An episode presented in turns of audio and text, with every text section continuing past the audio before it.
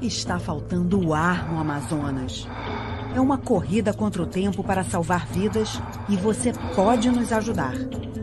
Apoie a Anistia Internacional e a Fiocruz e ajude a levar usinas de produção de oxigênio e outros recursos para o Amazonas. Seu apoio faz a diferença. Acesse doiar.org. Doiar. O Amazonas precisa respirar.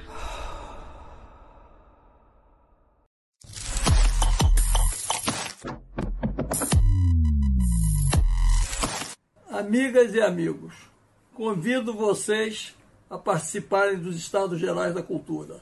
Estamos de vento em popa na luta pela preservação e pela defesa da arte e da cultura no Brasil. Nós queremos construir um estado de bem-estar social com direitos iguais para todos, vida de qualidade para todos e a presença da arte e da cultura, mapeando esse país, sinalizando esse país mostrando nossos valores, nossos talentos, nossas diferenças, nossas igualdades, é uma tarefa fundamental. Convido todos que tenham interesse na defesa da arte e da cultura a se engajarem nesse movimento. Venha junto conosco para os Estados Gerais da Cultura.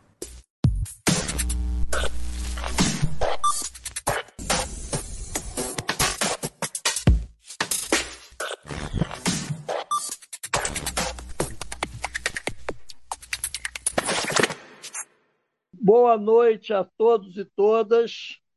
É, estamos é, começando mais um encontro dos Estados Gerais da Cultura. Esse é o 26 encontro. Ele é excepcional, ele, é, ele foi urgente, há uma cobrança muito grande da sociedade de, para discutirmos a questão da mídia, da imprensa e da atuação na Lava Jato mas na própria construção da democracia brasileira. Então, nós do Estado Gerais da Cultura estamos recebendo hoje aqui um timaço de jornalistas, eles e elas, que realmente fazem a diferença. Nós estamos aqui, além do, da equipe do Estado Gerais, Eduardo Tornag, Vladimir Santa Fé, Janine Malansky, eu, nós estamos hoje aqui com a Cristina Serra, com a Fátima Lacerda, com o Marcelo, Marcelo Auler e com o Altamiro Borges, o nosso Barão de Tararé, que vai fazer a mediação. Então, eu passo a palavra agora para a Janine organizar, repassar para o Eduardo, para o Barão, e a gente começar o nosso encontro. Boa noite a todos e todas está aberta a sessão. Boa noite. Como é de praxe, a gente sempre começa com uma música. Então, primeiro a gente chama a Patrícia Quinteiro, que vai nos dar o tom da noite com uma música gostosa para todos nós. Boa noite, prazer estar aqui com todos vocês.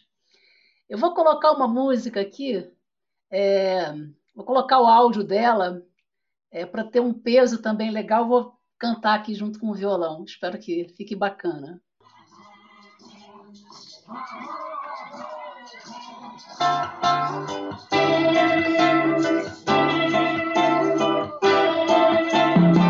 E você que elegeu um homem vil e assassino. E você que é conivente com a matança dos índios. E você que é favorável à tortura, ao extermínio. E você que finge não ver, estão acabando com a Amazônia, com nossos rios. E você está negando a existência de um vírus. E você que ignora, se, se idolatra falsos mitos. Sei você que não respeita o amor alheio e ignora todos os ritos. Bate faltando essencial, educação e compaixão, solidariedade aos outros, meu irmão. Tá te faltando amor no coração. Tá te faltando amor no coração. Tá te faltando amor no coração. Tá te faltando amor no coração. E você que ainda não viu que sua máscara caiu faz tempo. E você que ainda não viu que sua máscara caiu faz tempo.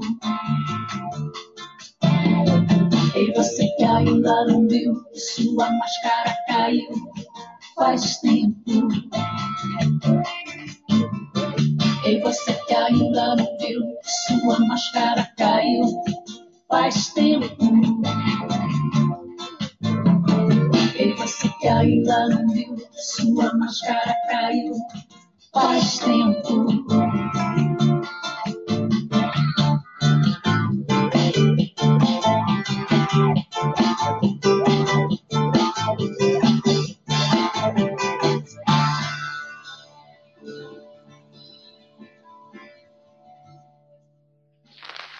Boa noite, pessoal.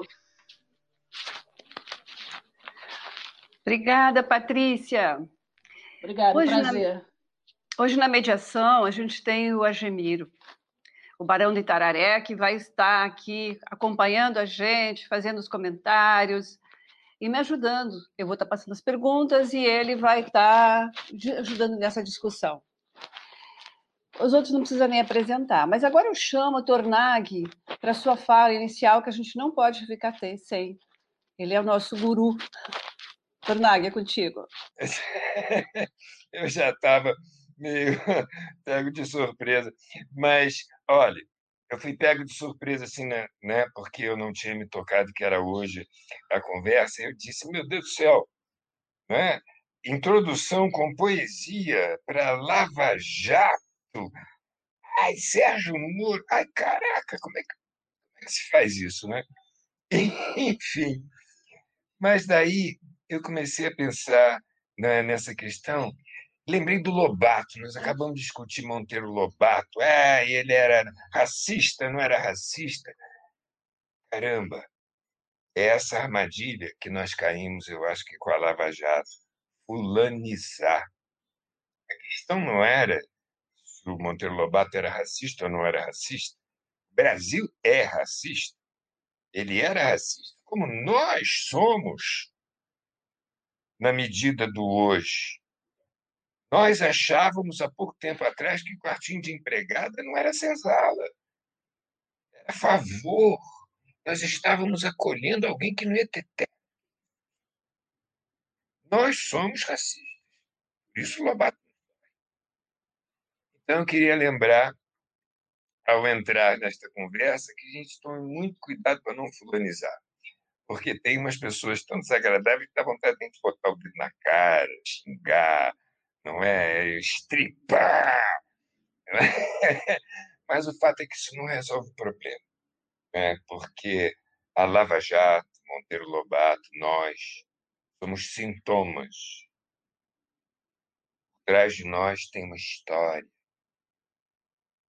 Mesma potência midiática que criou a campanha de difamação que a Lava Jato se tornou aconteceu com Canudos, aconteceu com Getúlio, aconteceu cada vez que a direita resolveu passar a faca em alguém. E aí a gente vai ver, talvez seja mais fácil a gente não cair na esparrela fácil, justiceiro, o cara que resolver os nossos problemas. Do Rio pode lembrar do Moreira Franco, ele acabou com a violência em seis meses. É... Mas, como eu peço a vocês para não fulanizar, eu vou me permitir introduzir esta conversa fulanizando. Ah, eu vou dizer um poeminha que eu vou gostar de dizer, não só para esses cidadãos dalanhões da vida, como também para esse deputado Daniel quê? Não é quem? É, como também para as outras figuras do mesmo tipo. É, vou adorar o puder dizer assim, Ninguém assistiu ao formidável enterro de tua. Somente a ingratidão foi tua companheira inseparável. Acostuma-te à lama que te espera. O homem que nesta terra vive entre feras sente inevitável necessidade de também ser fera. Toma um fósforo, acende o teu cigarro, o beijo amigo é a véspera do cigarro. A mão que afaga é a mesma alguém causa ainda pena, tua chaga. Segue esse exemplo. Apedreja essa mão vil que te afaga. Nessa boca Beleza por beleza, eu acho que eu posso dizer que esse bota a gente no clima. Senhores, vamos conversar sobre os nossos sintomas.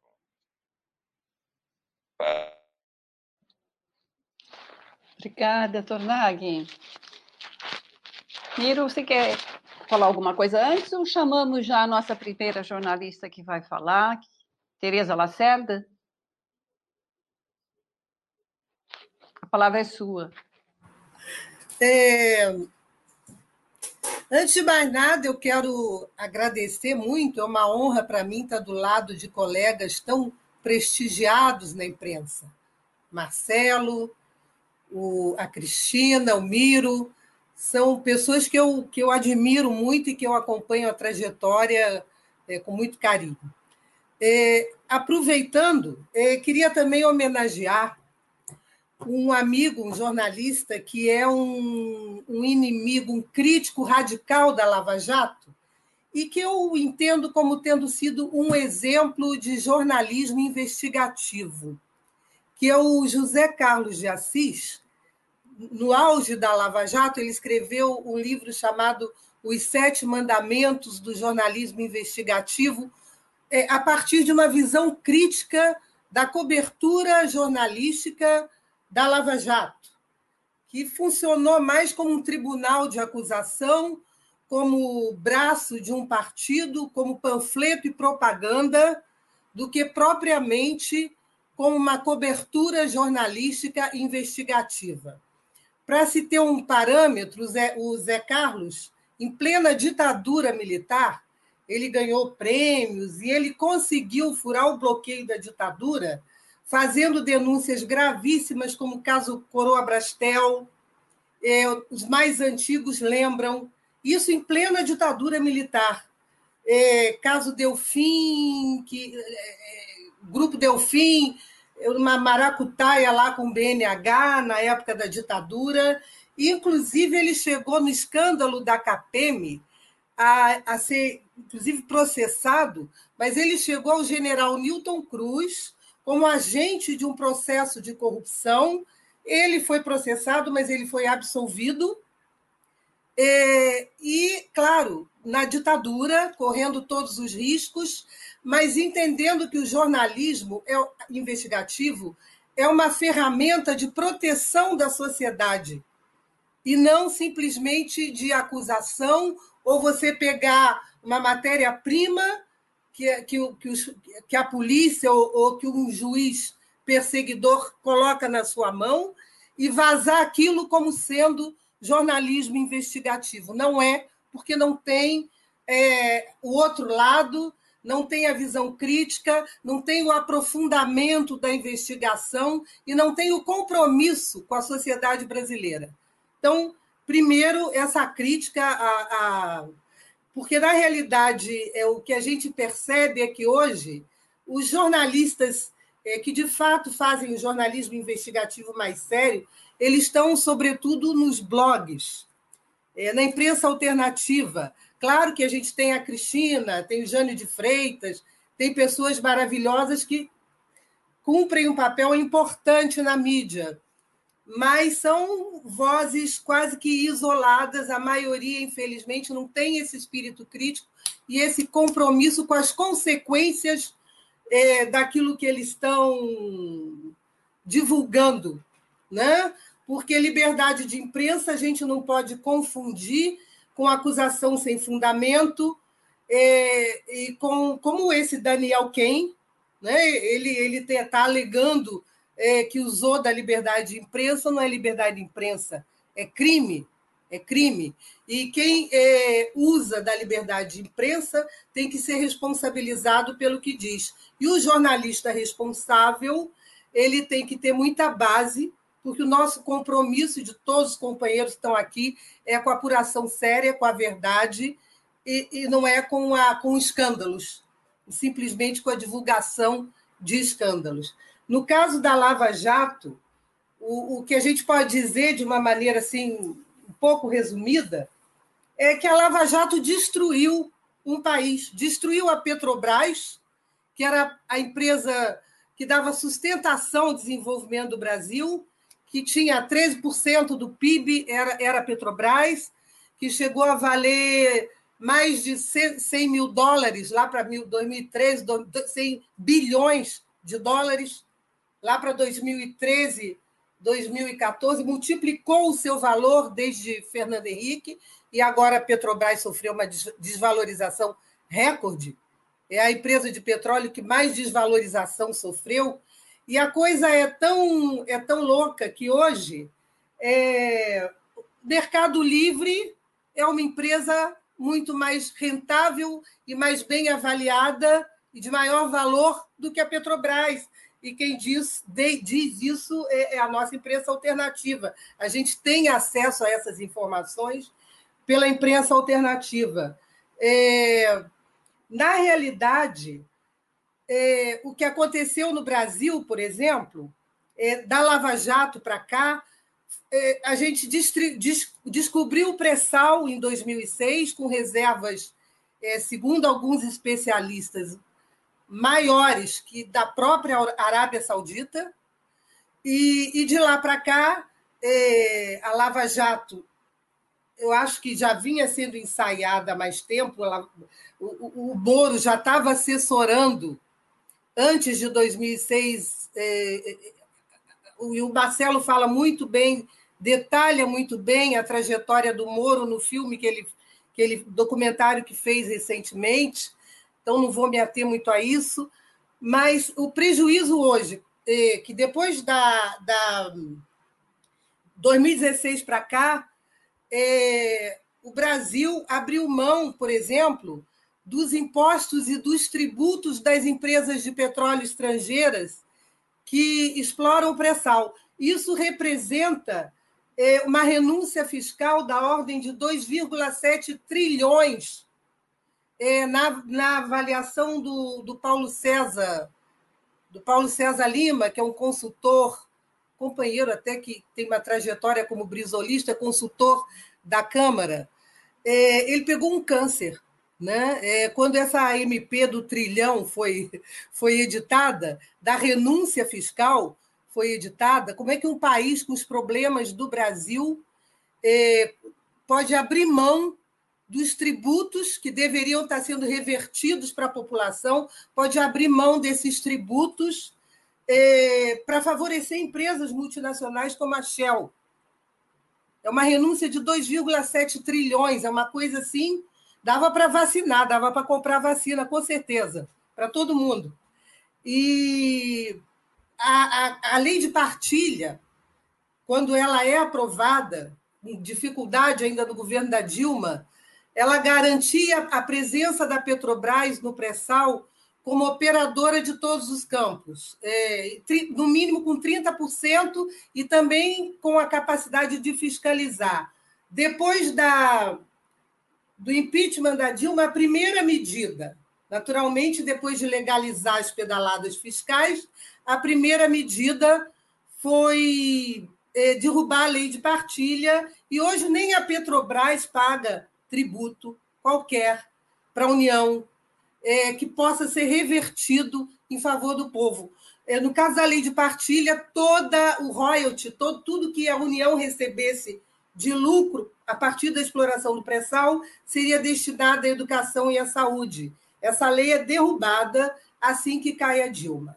Então, há toda uma orquestração que, no meu entender, as causas disso são muito mais profundas é, e tem a ver com a apropriação do, do petróleo, das riquezas do Brasil, e a Lava Jato se encaixa dentro dessa, desse jogo é, inspirada na, na, na, Mãos Limpas, lá da Itália, que também, é, também teve a interferência da CIA, é, reconhecido isso publicamente na, na construção da Operação Mãos Limpas, que redundou naquele grande escândalo de punições, corrupção, em que a gente tinha 1.200, mais ou menos, políticos e empresários foram punidos, dez se suicidaram, não necessariamente por vergonha, talvez porque tenham sido vítimas de uma ação de perseguição mesmo. E o que resultou disso? Acabou com a corrupção na Itália? Não, resultou em Berlusconi. E aqui, é, acabou com a corrupção no Brasil? Evidentemente que não. A gente tem uma quadrilha no poder. Evidentemente que não. Então, a corrupção sempre foi uma jogada é, que se tira da cartola quando a direita, quando governos de perfil mais popular, como foi Getúlio, como foi João Goulart, e agora com Lula e Dilma nesse ciclo de governos é, de uma frente popular, é, se tira da cartola a corrupção, é, claramente não para acabar com a corrupção, mas para se utilizar desse conceito porque incomoda muito as elites brasileiras, incomoda muito a redistribuição de renda, incomoda muito você ter manicures e pedreiros no aeroporto, é, incomoda muito você ter é, a escrava doméstica, que é a empregada doméstica é, dessa sociedade escravista, de mentalidade escravista, com direitos à cidadania. Incomoda mais do que qualquer outra coisa. A gente tem uma elite que é terrivelmente atrasada e não pensa no Brasil. Não pensa no Brasil, porque um país detonar suas riquezas, detonar uma empresa símbolo como a Petrobras, deslegitimar essa empresa diante do povo para entregar para a Shell, é, eu não vejo país nenhum do mundo destruir uma nação como a gente está vendo hoje, destruir suas florestas, chacinar os índios, é, detonar. A gente podia estar fabricando vacina hoje, se a gente continuasse nos BRICS, a gente estava fabricando e exportando vacina. E hoje a gente está nessa penúria, nessa situação é, recordista de mortes no mundo, é, por conta de um governo que, na minha opinião, é um governo é, que detonou, é, detonou o Brasil, na minha opinião, a partir de fatos que não dá para a gente agora minuciosamente isso é só uma fala assim, inicial. Desculpe o meu entusiasmo e a minha revolta, porque eu tenho amigos que, que não, não suportaram ver esse retrocesso e que perderam a vida. É, eu tenho o, o Emanuel Cancela, eu perdi o emprego só, foi pouco. É, quando a gente editou esse livro, A Outra Face de Moro, em plena é, ascensão da Lava Jato, Moro era o herói nacional, é, ele perdeu a eleição para os sindicatos petroleiros, porque mesmo entre os petroleiros, o Moro era uma figura é, erguida à condição de herói nacional pela mídia e, a, e, o senso comum entendia que o Moro era um herói. Na verdade, para mim, é um, é um Robin Hood às avessas, é um anti-herói. Mas, por conta disso, ele perdeu, inclusive, a reeleição, esse foi um fator forte, é, para o Sindicato dos Petroleiros, que tinha uma atuação é, muito voltada para os movimentos sociais e para tentar sensibilizar a sociedade para a luta em defesa da Petrobras. Quer dizer, essa postura mais voltada para fora e para tentar re fazer renascer a campanha Petróleo é Nosso, com a descoberta do, do pré-sal, a gente sentiu essa necessidade, mas é, a figura do Moro era inatacável. Então, quem ousava, nos primórdios da Lava Jato, levantar a voz e denunciar o que já se delineava, é, não era bem compreendido, e o Emanuel, inclusive, está processado pelo Moro por calúnia e difamação por conta desse livro aqui. É, o, o, processo corre em segunda instância. É, só uma, um último detalhe que acho que já me estendi muito é falar, por exemplo, é, a paralisação de refinarias, a paralisação do Comperge, a, os, os, milhões de empregos que foram perdidos, a paralisação de toda a indústria naval, a construção de navios que tinha sido retomada a partir de 2003. A, toda a indústria naval nossa tinha sido retomada depois de detonada pelos governos do PSDB. Tudo isso voltou para estaca zero. E penso eu que foi de caso pensado que para você destruir a imagem da Petrobras, para você é, destruir os direitos trabalhistas, você tinha que criar um grande exército de reserva, criar um índice de desemprego realmente muito grande para justificar, sem uma reação dos trabalhadores e da população, é, essa devassa nos direitos sociais, essa devassa na economia nacional na engenharia nacional, que foi destruída com a Lava Jato. Então, é, que campanha meritória é essa, onde as consequências dela são a destruição da economia de um país, a destruição dos empregos, a destruição dos direitos. E o Brasil, de sexta economia, agora está lá embaixo. Voltou para o mapa da fome. É isso que a gente quer para o Brasil? É, na verdade, eu, eu penso que na, a Lava Jato está na raiz disso tudo. É isso, Fátima? É isso, por enquanto. Excelente, excelente abordagem, seja do ponto de vista do que representou de ruptura da democracia, seja do ponto de vista do que representou de destruição da economia nacional. Obrigadão, Fátima. Passar a bola direto para Cristina. Cristina, prazerzão, uma bola está contigo. Som. Já estão me ouvindo? Sim, sim, sim. Tá Bom, boa noite, obrigada pelo convite. Estou adorando estar aqui participando do Estados Gerais da Cultura. Achei super bacana. Nem sabia que, que existia essa mobilização virtual aqui. Então, é com muito prazer que eu estou aqui ao lado de colegas tão queridos, todos sempre com, com uma história, uma contribuição relevante a dar.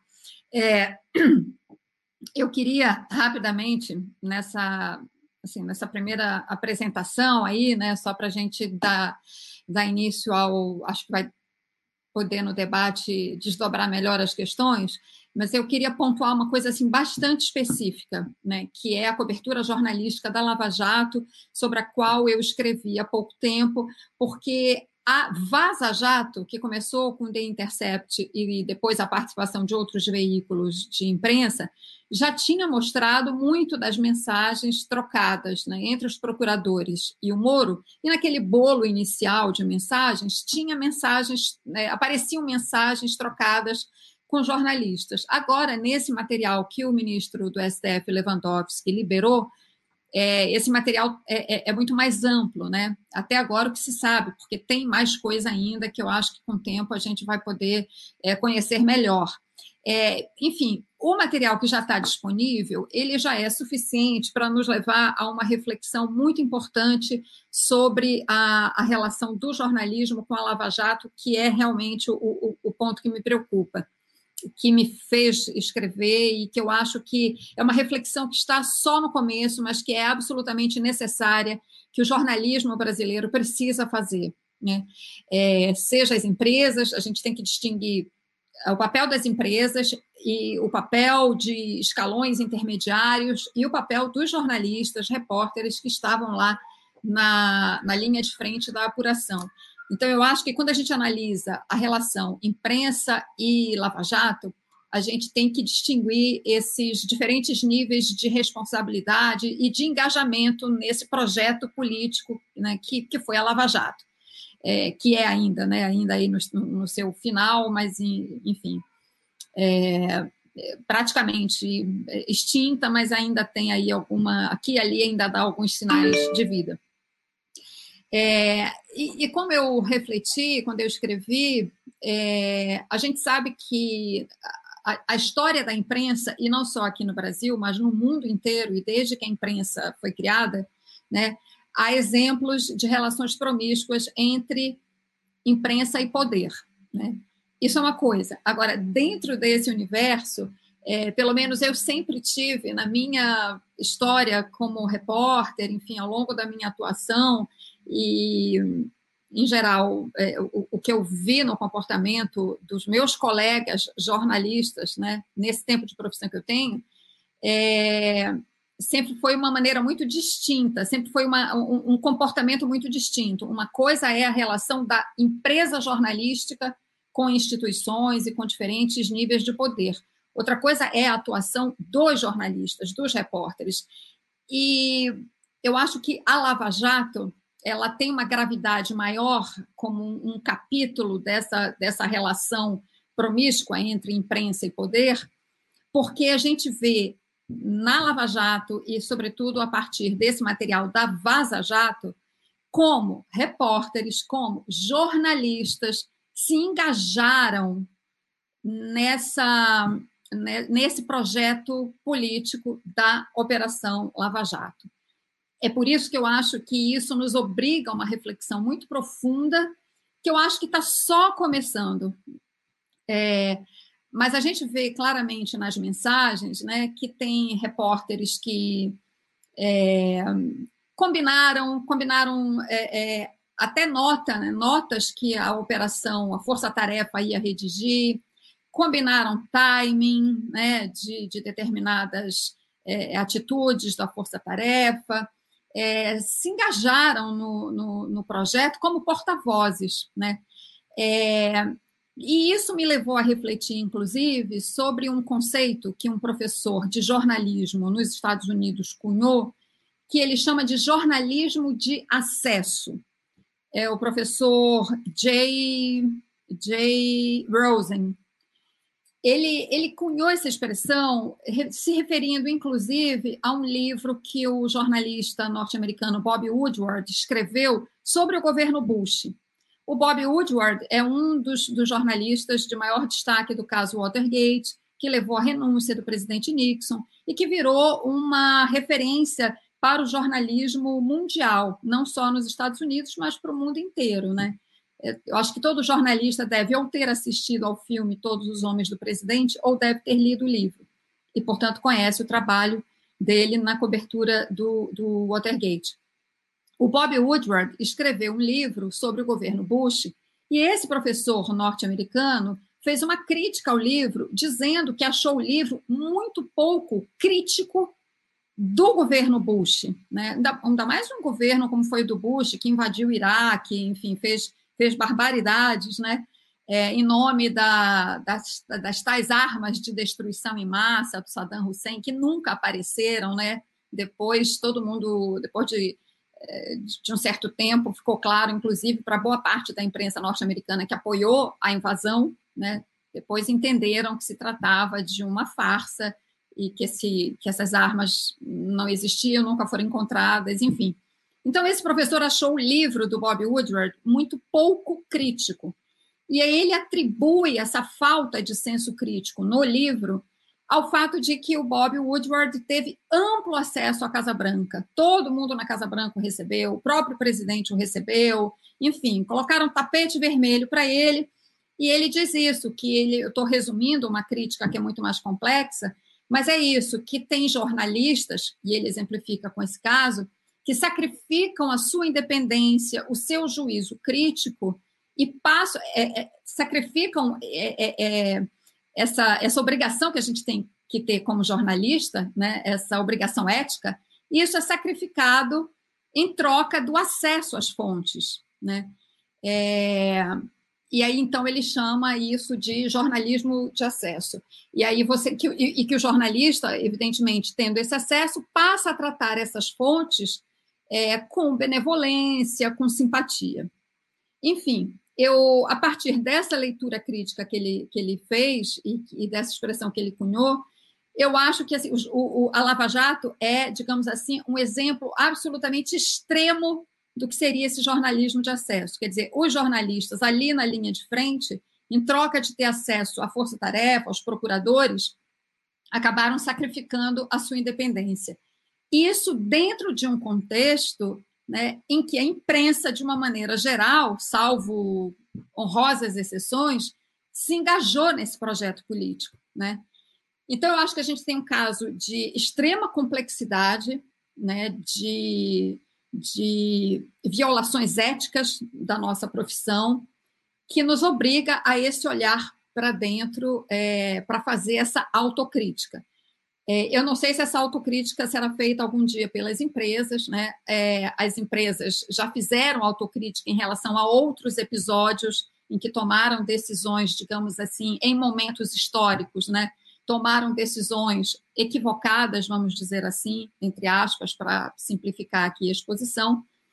Mas eu espero sinceramente que é, algum dia é, essa autocrítica seja feita. Eu só sei que ela precisa começar. Eu acho que agora há um clima né, em que a gente consegue falar, fazer essas críticas à Lava Jato, né, sem ser confundido é, com alguém que defenda a corrupção. Isso ainda existe, e esse é um ponto importante, eu acho, do nosso debate. É, quando a gente critica a Operação Lava Jato, né, a maneira mais simples e rápida de nos desqualificar, de desqualificar quem critica a Lava Jato, é dizer que você é esquerdopata, que você é contra o Moro, que você é a favor da corrupção, quando, quando não é nada disso. Né? É, eu acho que ninguém em sã consciência é, é a favor da corrupção. Estou falando aqui entre nós, obviamente, né? nós que estamos discutindo esse assunto com essa abordagem, né? com essa honestidade intelectual. Né? Todo mundo quer combater a corrupção, mas o combate à corrupção não pode ser feito com métodos né, que violem a lei, com métodos criminosos. Ou seja, não se combate um crime cometendo outro crime, porque isso é crime. Né? Então, é, essa é uma discussão muito difícil de ter. Né? Eu imagino, a Fátima estava falando do livro que foi feito no momento em que eh, Sérgio Moro ainda é era, era um deus, né? Hoje ele não é mais. Eu acho que ele esse, esse capital ético dele praticamente se esvaziou. É, e hoje você consegue propor a discussão, mas ainda assim é uma discussão difícil. É, quando eu escrevi sobre isso na Folha, eu, eu fui ler os comentários e basicamente os comentários eles se dividem é, assim de uma forma bem simplificada também, mas eles se dividem assim: pessoas que consideram que os fins justificam os meios, portanto, vale a pena qualquer método para você combater a corrupção, prender, condenar criminosos, botar essa, esse pessoal todo na cadeia. E do outro lado estão pessoas que questionam sim esses métodos, né?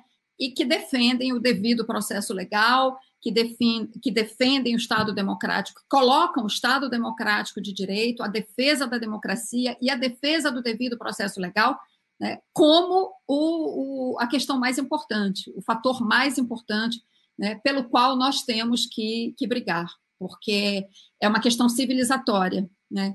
Então, é, mas ainda assim, quer dizer, é um debate difícil, por isso que eu acho tão importante, eu agradeço demais o, o, o Silvio Tendler quando me convidou para participar disso aqui, porque esse debate tem que se espalhar, né? ele tem que ser ampliado, e a gente não pode, é, é, é nós que, que vemos a Operação Lava Jato, né, sob esse prisma da relação da Lava Jato com a imprensa, que vemos isso de uma forma crítica, né, nós não podemos é, é, é, é deixar que esses é, que tentam nos desqualificar, né, que eles, que, que, essa visão deles prepondere nesse debate. Né? É um debate difícil, que, que eu acho que vai ainda tomar muito tempo né, da, da, da gente que está interessado em discutir esses fundamentos da nossa democracia, né, que nós não podemos passar por cima das leis né, para combater a corrupção, ou seja lá o que for, é, mas é muito importante que, é, que esse ponto, que esse nosso ponto de vista fique muito claramente definido, né?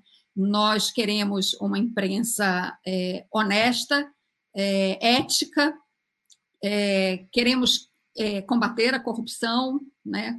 E que agora queremos que isso seja feito respeitando o devido processo legal, é, respeitando o Estado democrático de direito e, sobretudo, defendendo a nossa democracia.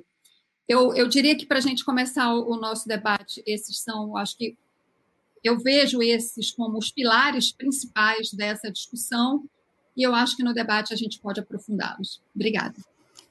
Beleza, Cristina, excelente. Vamos ver, a Globo demorou 50 anos para fazer uma autocrítica meio tímida da, do apoio dela ao golpe militar. Vamos ver, talvez demore 50 anos para fazer uma autocrítica do apoio aos abusos cometidos pela Lava Jato, não do combate à corrupção, que aí é outra coisa. Né? No combate à corrupção, no, no período do regime militar, a Globo não fazia o combate à corrupção. E a imprensa alternativa fez o combate à corrupção naquela oportunidade e vários jornalistas éticos fizeram o combate. Vamos ver quanto tempo vai demorar. Excelente fala, Cristina. Belíssima, belíssima fala. Marcelo, a bola está contigo. Estamos trabalhando entre 10 e 15 minutos. Está rolando nesse tempo. Vamos que vamos. A bola está contigo. Bom, antes de mais nada, boa noite a todos. É um prazer enorme estar aqui nos Estados Gerais de Cultura pela primeira vez. Prazer enorme encontrar esse time de amigos e de colegas com a Fátima, a Cristina, o Miro. Um prazer enorme encontrar aqui na audiência pessoas como o desembargador Ciro Darlan, a quem eu cumprimento, a Maria Helena Malta, minha grande amiga jornalista, a Ivete Caribé de Curitiba, uma grande amiga que sempre me abrigou lá, a Eufrásia, uma grande defensora advogada, e ao César Bittencourt, que é um dos membros, dos advogados que aparece no documentário que a gente fez. A Fátima fez uma excelente introdução mostrando as consequências da Lava Jato na economia brasileira e nos rumos do país. E a Cristina fez uma perfeita análise do papel ridículo que a imprensa é, exerceu ao longo desses sete anos, 2014 para cá, incentivando, ou como consta do comentário do Mário Guimarães no documentário que nós fizemos, eu, Luiz Nassif, a Cíntia Alves e a equipe do jornal GGN, que é o documentário Sérgio Moro, A Construção de um Juiz Acima da Lei, como o Mário Guimarães, ex-ombudsman da Folha, pontuou muito bem, não se fez jornalismo, se fez propaganda. A imprensa era correia de transmissão. Recebia da mão dos procuradores ou dos delegados, e até agora Vaza Jato tem comentado muito sobre o papel dos, dos procuradores, mas ainda não adentrou, por exemplo, no papel dos delegados da Polícia Federal, e esses cometeram barbaridades, barbaridades, perseguiram colegas seus durante três, quatro anos, dou dois nomes, Paulo Renato Herrera e Mário Fanton. Foram delegados perseguidos pela própria corporação porque tentaram denunciar as irregularidades cometidas ali dentro. E a imprensa jamais ficou criticando isso. A imprensa não cumpriu o seu papel, papel esse que nós aprendemos a exercer desde a época da ditadura. Quando nós fomos na marra aprendendo a investigar fatos que queriam esconder do público. Me lembro aqui, Fátima Lacerda vai lembrar disso, a Cristina conhece certamente as pessoas, não sei se conhece a história, do empenho de Fritz Utizeri e Heraldo Dias para provarem que Rubens Paiva foi assassinado e não sequestrado. Miro deve conhecer isso muito bem. Era empenho de demorar meses, era empenho das chefias dos jornais bancarem salários de bons repórteres durante vários meses seguidos, sem que eles produzissem no dia a dia. Esse trabalho a imprensa não fez. Não fez porque mudou todo o panorama econômico das empresas, não fez porque demitiram os velhos jornalistas que saberiam fazer isso e ensinar os novos, porque os salários eram mais caros, eram mais altos, não fez porque esses jornalistas antigos eram críticos de novas chefias que ficavam impondo determinadas pautas, e não fez porque os interesses econômicos dos grupos que passam a dominar as grandes mídias coincidem com os interesses liberais desses governos que queriam derrubar o governo popular, eu vou dizer assim, o governo mais popular do PT, que eu nem chamaria de um governo à esquerda, porque se fosse um governo à esquerda, os bancos não teriam lucrado tanto quanto lucraram naquele período. Há um depoimento nesse nosso documentário, eu não sei se todo mundo já viu, é, que mostra isso, do Celso Treis, um procurador da República, que diz: ali o objetivo era político, derrubar o governo do PT, que não conseguiram derrubar na eleição de 2014, quando a Dilma foi reeleita pela segunda vez. Ali, o jornal Estado de São Paulo, em novembro de 2014, numa bela matéria da Júlia do Alibe, mostrava que os delegados da Polícia Federal ligados à Lava Jato eram eleitores do Aécio. Defendiam a candidatura do Aécio. E nunca se investigou isso, nem os jornais e nem a própria Polícia Federal. E nem o Ministério da Justiça, diga-se de passagem, que foi uma grande falha. A própria imprensa nunca levou adiante fatos que surgiram no início da Lava Jato como a história de um grampo ilegal na cela do Alberto Youssef. Veio à tona, todo mundo falou e ninguém cobrou, ninguém fala mais nisso. E agora a gente descobre que lá na cela do hacker, que estava preso em Brasília, tentaram pôr um grampo ilegal também. Isto não se comenta. É o que aquilo que a Cristina falou, dos fins justificarem os, os meios passa-se por cima do Estado democrático de direito, passa-se por cima do devido do respeito ao devido processo legal, em nome simplesmente de vamos combater a corrupção. Qual corrupção? Que corrupção? Aliás, eu preciso fazer um adendo aqui, pontuar alguma coisa.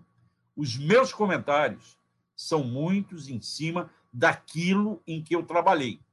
Eu trabalhei muito em cima da força-tarefa da Lava Jato de Curitiba.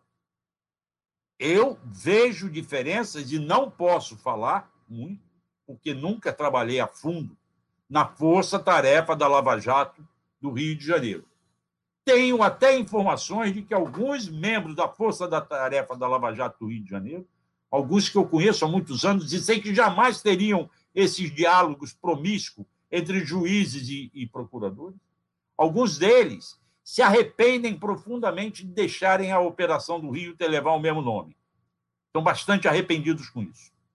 Então, eu quero deixar pontuar bem claro isso, de que eu não estou me referindo ao Rio de Janeiro. As minhas ponderações são com relação àquele trabalho que eu conheço, que graças à acolhida, inclusive da Ivete Caribé, em Curitiba, que eu ficava hospedado na casa dela, eu fiquei muito tempo lá bisbilhotando a papelada. Tá? Então, é, e eles, em nome de, uma, de combater uma corrupção econômica, corromperam o processo legal. É o que o Glenn sempre falava. Quando ele chamava o Moro de corrupto, o Glenn, no entendimento americano dele, não estava falando do corrupto em termos de dinheiro, embora hoje até o Moro possa estar se beneficiando financeiramente no novo emprego dele. Mas falava no corrupto de corromper o dever, o devido processo legal. E nós, jornalistas, nós não, a maioria dos jornalistas, compactou com isso, se beneficiou disso, tirou proveito profissional, se não financeiro, disso.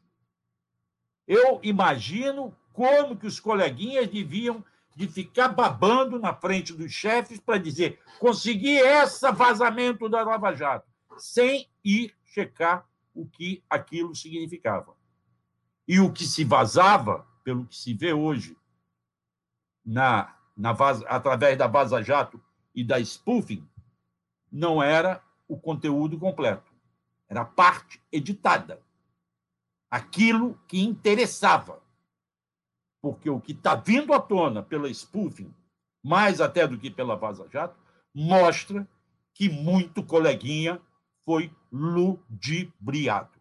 Eu acho que para início de conversa, essas pontuações que eu gostaria de fazer do papel vexatório que a imprensa fez ao longo desses sete anos. Vai, Miro, a bola fica com você.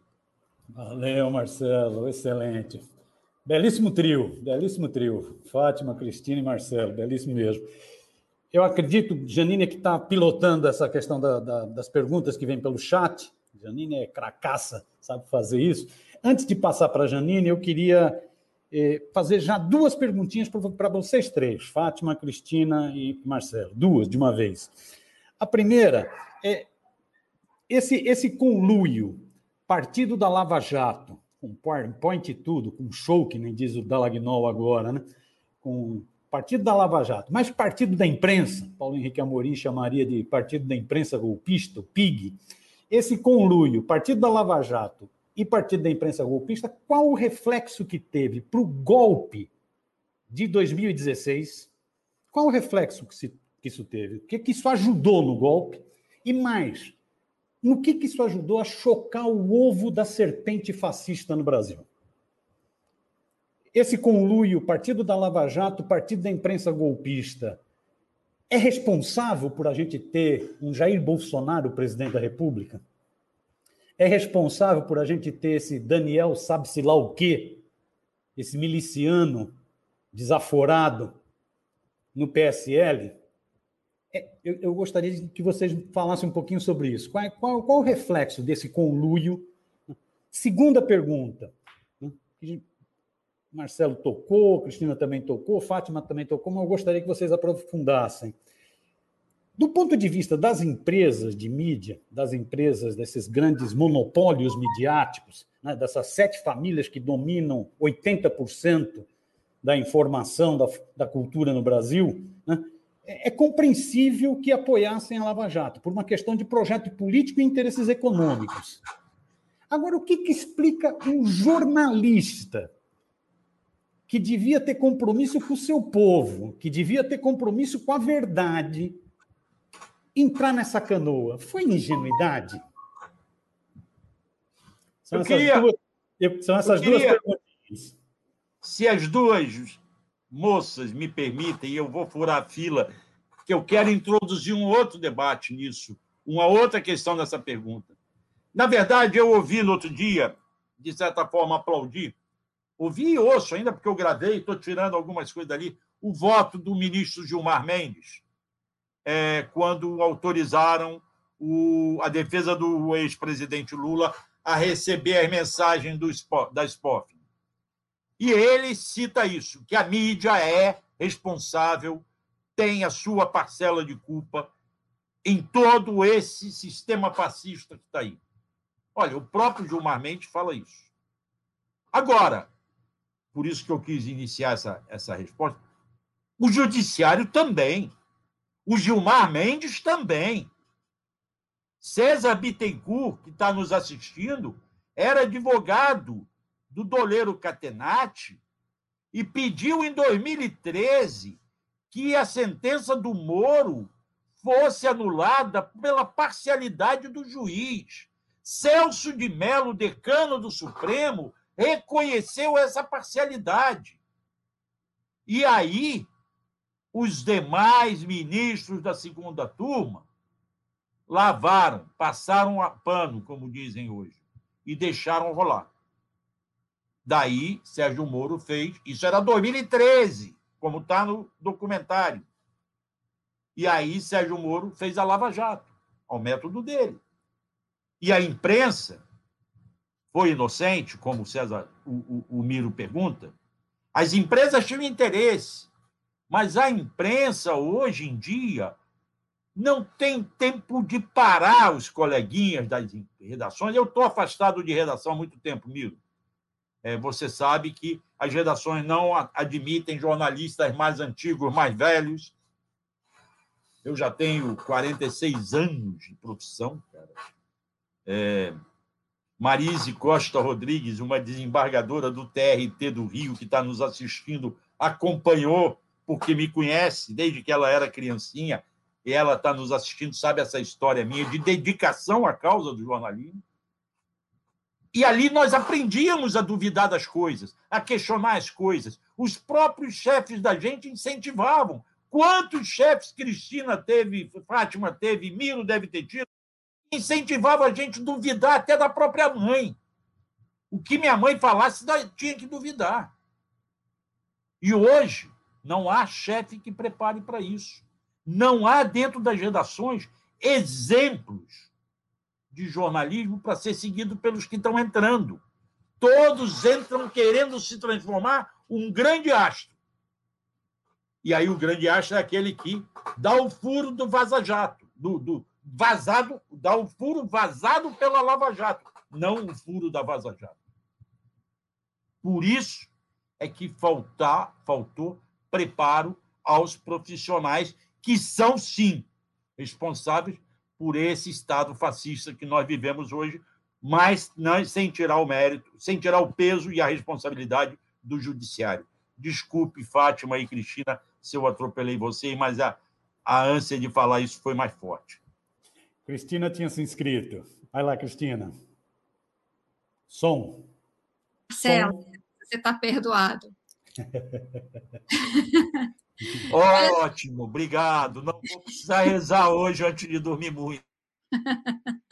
Ô Miro, eu acho que você levantou umas questões assim, sabe, que me perturbam tanto. É, mas vamos lá. É, antes, eu queria só mencionar uma coisa que o Marcelo falou, mas que eu queria aqui, de público, elogiar, porque eu acho que esse é um dos grandes méritos do documentário que ele fez com o Nassif, que é justamente mostrar que o judiciário sabia quem era Sérgio Moro. Pelo menos a segunda turma do Supremo Tribunal sabia, por causa desse caso que ele mencionou, desse doleiro, né, o Rubens Catenati. É Rubens, eu acho, né, Marcelo, o nome dele? É. Que foi condenado pelo Moro é, e aí, é, em função das arbitrariedades cometidas pelo Moro durante o processo, ele questiona a, a imparcialidade do Moro e pede a anulação do processo ao Supremo. E o caso vai para a Suprema Corte. E o documentário resgata em vídeo essa reunião, essa sessão da segunda turma, com o voto do Celso de Mello, dizendo uma coisa que é absolutamente fundamental nessa nossa discussão, né? que, que volta lá porque eu tinha mencionado anteriormente, que ele diz o seguinte: todo réu, toda pessoa, independentemente do crime que lhe tenha sido imputado, tem direito a um julgamento justo e a um juiz imparcial. Só que ele foi voto vencido. Com isso, claro, ele estava é, defendendo é, a, que o Moro, que deveria ser é, é, considerada a parcialidade do Moro, mas ele foi voto vencido. E curioso que eu li, o, o jornal Valor tinha feito uma matéria sobre esse assunto, acho que em 2019, mas a, a reportagem não encontrou no STF a, a, transcrição do voto do Celso de Mello no acórdão dessa sessão. É, é muito curioso isso, porque a repórter. Cristina, Diga. Só, é verdade isso. Na transcrição oficial, não está o voto do Celso de Mello na íntegra. Está tá editado. Para eu ter esse voto, eu tive que achar o filme e degravar o que ele falou. Isso não está no acórdão. Exatamente, por isso que eu estou destacando esse, esse, esse aspecto, porque, assim, por que, que não consta do acórdão a transcrição do voto do Celso de Mello criticando o Sérgio Moro? Mas aí o documentário resgata o vídeo da sessão, e aí você tem lá tanto o que o Celso de Mello falou, o que o Gilmar falou. O Gilmar, como se diz hoje em dia, passa pano para o Moro e diz: não, é, é uma coisa que se resolve no âmbito administrativo, vamos mandar para o CNJ, está tudo resolvido. Foi uma reclamação então, contra o Moro para o CNJ, que obviamente deu em nada. Então, assim, eu acho muito importante destacar nesse, no documentário exatamente isso. O judiciário sabia quem era Sérgio Moro, e isso antes, muito antes da Lava Jato, porque esse caso é anterior à Lava Jato, que só começa em 2014. Essa sessão do, da segunda turma do Supremo é de 2013, a Lava Jato só vai começar em 2014. Então, isso,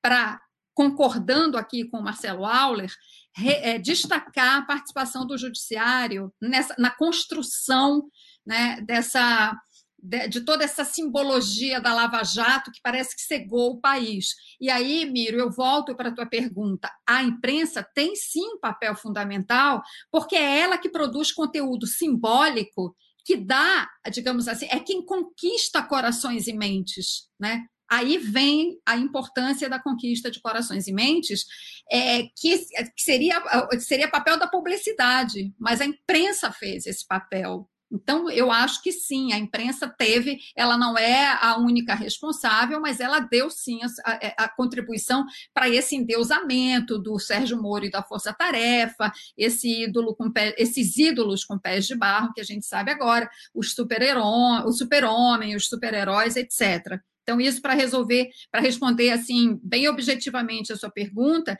E tem uma outra coisa que você perguntou, né? Que essa realmente é uma pergunta que eu me faço e que me perturba muito como repórter, que é o que eu sou, é o que eu me considero, e que eu acho a tarefa, eu acho uma coisa linda na profissão de jornalista, todas as funções são importantes, porque são todas elas que botam um jornal no ar, que imprimem um jornal, botam um programa de rádio, ou agora é, é, é o jornalismo digital, todas. Mas quem vai buscar a informação, a matéria-prima, quem traz é o repórter. Essa é uma função de extrema responsabilidade, é uma tarefa tão nobre. E o que me choca na Lava Jato é justamente isso: que os repórteres lá na ponta na apuração na linha de frente, também foram, digamos assim, entre aspas, seduzidos né, por esse falso brilho da Lava Jato. Por quê? Que foi a pergunta que você fez e é que eu me faço. Por quê? Eu, sinceramente, acho assim, é muito complexo, mas é uma, como eu, como eu disse antes, é uma discussão necessária. Eu acho que a gente tem vários fatores aí. Eu acho que teve aqueles, assim, acho que teve gente que acreditou realmente. É, que a Lava Jato estava combatendo a corrupção, então eu, como jornalista, vou ajudar nesse processo de depuração da política no país. Eu acho que teve gente que se deixou levar de boa fé, né, que se deixou, é, é, é, que foi enganado, acho que tem isso. Acho que teve gente que embarcou por uma questão político-ideológica, é, é, acho que aí comprou o projeto mesmo, né, de, digamos assim, de combate à esquerda, a um projeto de esquerda. É, acho que teve carreirismo também, gente que disse: opa, é, esse, esse, é um assunto que a minha chefia, a minha empresa está investindo nisso, eu vou nessa porque eu vou me dar bem e vou crescer na carreira. Eu acho que teve de tudo um pouco, e justamente por isso, por todos esses fatores somados, né, e, e, e, e pela consequência que, essa, que esse comportamento teve, é que a gente precisa fazer essa reflexão tão profunda sobre a Lava Jato, porque isso mexe né, com, com, a, com eu acho que com a dignidade da profissão, entende? Então, e, e isso é uma coisa que me tira o sono. É, então, realmente é uma, é uma reflexão que a gente precisa encarar, por mais doída que ela seja. Beleza, Cristina. Fátima. Pois é, é, eu considero que o golpe contra a presidenta Dilma em 2016 foi um golpe judiciário midiático. Né? Foi um, uma parceria é, feita propositalmente, na minha avaliação, para mudar o rumo da política econômica e para favorecer retomar aquele projeto neoliberal é, que tinha sido interrompido quando os governos tucanos perderam é, para um ciclo de governo que considerava que, a, que o Estado, a presença do Estado na economia, como indutor de distribuição de riqueza e renda, é, era importante. Quer dizer, que se opunha a uma visão de Estado mínimo. Então, a questão do Estado e do papel do Estado está por trás é, de todo esse processo. Mas eu queria também é, ressaltar, primeiro, esse debate importantíssimo, fundamental. Eu não imaginava, é, eu vejo assim com, muito, com muita alegria e otimismo, a gente está debatendo a Lava Jato sobre esse prisma crítico hoje. E até queria sugerir ao Marcelo que levasse, desdobrasse é, essa discussão na BI, é, em outros debates, numa questão de nós nos colocarmos, enquanto jornalista, fazermos uma autocrítica do nosso papel. Porque, mais do que nunca, diante da ameaça do fascismo, que está na nossa porta, né? Essa, esse Daniel Ken, ele não vai, é, ele não, não vai se pronunciar na mídia é, à toa. Ele tem forças políticas por trás, ele está testando a democracia, ele quer saber até onde pode ir. Então, essa nossa consciência crítica, esse nosso despertar é importante. E eu queria me lembrar de um momento que, para mim, foi muito marcante, que foi o momento do Rio Centro. A gente estava na ditadura e, eu, como o Miro, eu não, não, não espero que as, as empresas façam autocrítica, senão daqui a 50 anos, como foi o caso do, da autocrítica ao apoio à ditadura militar. Mas nós, jornalistas, temos um papel fundamental. Naquele momento, no Rio, do Rio Centro, em que a bomba explode no, no colo de um sargento, era um ato terrorista para matar um monte de gente que estava reunida no Rio Centro num, é, num show do primeiro de maio, e que seria a, a, o intuito era atribuir o ato terrorista à esquerda. Naquele momento, nós jornalistas peitamos e dissemos: não, nós vamos cobrir isso. Acabou. Então, os jornalistas se posicionaram com muita responsabilidade e firmeza diante das empresas.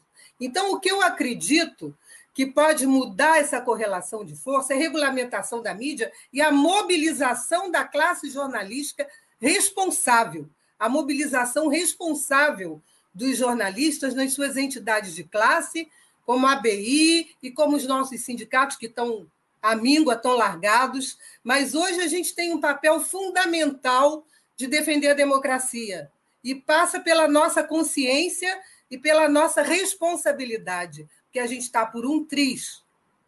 A gente está por um triz e a gente não pode perder.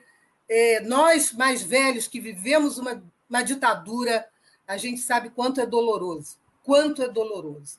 Naquele momento do Rio Centro, por exemplo, eu tive a felicidade de entrevistar o coronel Grael, por sinal pai do prefeito atual de Niterói, que é Grael também, que é da família de campeões olímpicos. O pai dele era um coronel que denunciou o Rio Centro, ele era o vice-presidente do Rio Centro, ele adquiriu um câncer e morreu em consequência disso e começou a ser perseguido no Exército e teve que ir para a reforma.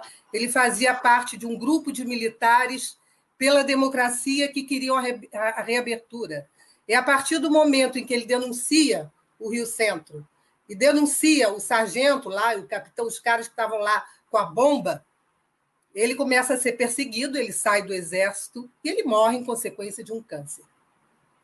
Como está também é, muito mal em consequência de um câncer, o, o, Paulão, companheiro nosso lá do petroleiro, que era assessor lá da, da, do, da Câmara, é, em função do, da destruição da Petrobras. Petroleiro que foi do sempre, que viu a Petrobras, mesmo no auge da, da Lava Jato, ser premiada mundialmente pela excelência.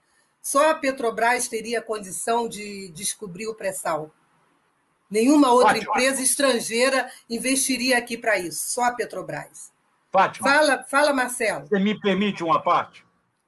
Sim. Voltando à questão do papel da imprensa que ela não vem executando. Tá? Vocês estão falando de, de Rio Centro, eu lembro mais, eu lembro Vladimir Herzog. A morte de Vladimir, Vladimir Herzog foi questionada e hoje seria a imprensa, por exemplo, o documentário que eu e o Nassif fizemos com a Cíntia, eu, Nassif, Cíntia, por que, que os grandes jornais não foram atrás da vida do Moro? Pois é que tem muito mais condições financeiras. Eu lembro a vocês, eu sou um jornalista aposentado que ganho minha aposentadoria e vivo de doações que fazem ao blog. O Nacif arrecadou um dinheiro, pagou o meu trabalho, mas aí a Fátima diz assim: vamos levar adiante esse debate. Eu tenho que escrever também. Senão o meu leitor não vai lá e me contribui com 10, 15, 20 reais e aí eu não consigo sobreviver. Eu não tenho estrutura de uma empresa e não sou uma equipe. Mas mais grave, por que, que a imprensa não foi atrás do hacker em Araraquara para ouvir a história dele? Foi preciso ser a imprensa independente para ir ouvir o que, que ele contou. Por que, que a imprensa deixou de cobrir os sindicatos, como nós cobríamos sindicatos de petroleiros, de, de construção civil, e aqui tem o Jorge Nascimento lembrando quantos e quantos escândalos da Petrobras nós soubemos através dos sindicatos e da Associação de Engenheiros da Petrobras. Da EPET. Sim. Porque a imprensa está comprometida com um projeto neoliberal. Exato. É. Entende? Porque a empresa não quer saber se a venda da plataforma é barata ou é cara. Quer saber que vendeu. Se a venda da refinaria vale a pena ou não vale. Nós estamos deixando de produzir petróleo com refinarias aqui paradas e estamos comprando de fora. E o nosso preço do diesel e da gasolina está sendo ditado pelo valor do dólar. Isso. Esse é um papel que a imprensa não tem feito e que os jornalistas não estão fazendo, porque quem faz é assim, é esquerda, é petista, é pissolista, é, é comunista. Essa papel da imprensa precisamos. Desculpe se eu fui enfático não, demais tá, aí. Taxaram, Deixa... puseram na testa do PT é, corrupto. É, eu só queria resgatar aqui que os petroleiros sempre combateram a corrupção na Petrobras. Na década de 90, é, o Sindipeto Caxias fez um dossiê enorme denunciando é, corrupção dentro da empresa, é, encaminhou ao Ministério Público, encaminhou a todas as redações de jornal, encaminhou à Polícia Federal, é, com foto, com prova, com testemunho, com documento. A única pessoa que foi punida, todos foram engavetados, a única pessoa punida foi o presidente do sindicato de Caxias, por ter feito a denúncia, acusado de calúnia e difamação, é, porque chamou lá um, um, diretor da Petrobras de ladrão, realmente ele chamou, mas o cara realmente era. O cara realmente era. É... Ô, Fátima, deixa eu só atrapalhar um pouquinho. Me parece que nós estamos com uma bateria de perguntas, é isso mesmo, Janine? Então. Vamos. A, a galera está querendo, tá querendo explorar vocês três vamos aí. Vamos, vamos fazer isso? Podemos, podemos fazer? Vambora. Minha sugestão Cristina, Fátima e Marcelo, é que a Janine, a Janine é especialista, né? é poderosíssima, ela já faz a síntese das perguntas, que a gente fizesse um bloco de três, quatro perguntas, aí vocês três respondem, a gente volta para outro bloco. Pode ser assim? Pode? Janine, a bola está contigo. Então eu vou começar com o um comentário do Ciro Darlan Oliveira, que diz que a mídia foi fundamental para criar a doutrina bolsonarista e o judiciário complementou a destruição. O Adair Rocha coloca: grande parte da mídia é instrumento de consolidação de direita, usando como alvo o imaginário corrupção. Eu acho que o Marcelo já falou um pouquinho sobre isso. O Vladimir pergunta: como o jornalismo investigativo como do Intercept na Vaza Jato, pode contribuir para o aprofundamento da democracia no país. E a. Só um segundo, perdi o nome dela. Pergunta se nós temos imprensa. Essa pergunta, se nós temos imprensa, já digo o nome da pessoa. Eu acho que essas perguntas, acho que dá para vocês já explanarem alguma coisa. Quem que topa dar o chute inicial na bola? Vamos lá, então, Cristina. Som. Som. Imprensa. É uma ótima pergunta. Nós, nós temos imprensa, mas assim, uma imprensa, é, como o, o, Marcelo e a Fátima estavam já falando, acho que já estavam tocando, botando o dedo na ferida. A gente tem uma imprensa comprometida com um projeto neoliberal. Então, você vê isso na televisão, nos jornais, nas rádios, é, são sempre as mesmas pessoas falando com os mesmos pontos de vista, sobretudo quando o assunto é economia, e reformas, tamanho do Estado. É, a Globo News, por exemplo, isso eu vou repetir, porque eu já falei no outro debate. A Globo News tem vários debatedores, né, vários comentaristas. A questão é que eles todos concordam entre si, né? não tem discordância, não tem dissenso, não tem contraponto, né? não tem debate, não tem debate, tem assim todo mundo é, é, martelando ali em cima da mesma história: agenda de reformas, Estado mínimo, é, privatizações, né? Quem tem algum senso crítico em relação a essa agenda não é convidado. Nos jornais, é, você ainda vê algum, você vê os artigos, você vê artigos de autores de, é, que têm visões diferentes, você vê alguma polêmica, né, alguma discussão é, sobre essa pauta econômica, mas na televisão você não vê. Em nenhuma televisão, eu acho. Bom, eu, eu reduzi bastante a, a, o tempo que eu dedicava a assistir televisão. Eu trabalhei em televisão, eu tinha que assistir televisão. É, depois que eu saí da TV, eu, eu, eu, reduzi bastante, mas enfim, ainda, ainda acompanho o suficiente para dar essa para fazer essa avaliação e eu acho que eu não estou acho que eu não estou exagerando. Então assim nós temos uma nós temos sim imprensa é, mas é, temos uma imprensa fechada com um projeto, entende? E é muito difícil dentro das redações você furar é, é, essa muralha.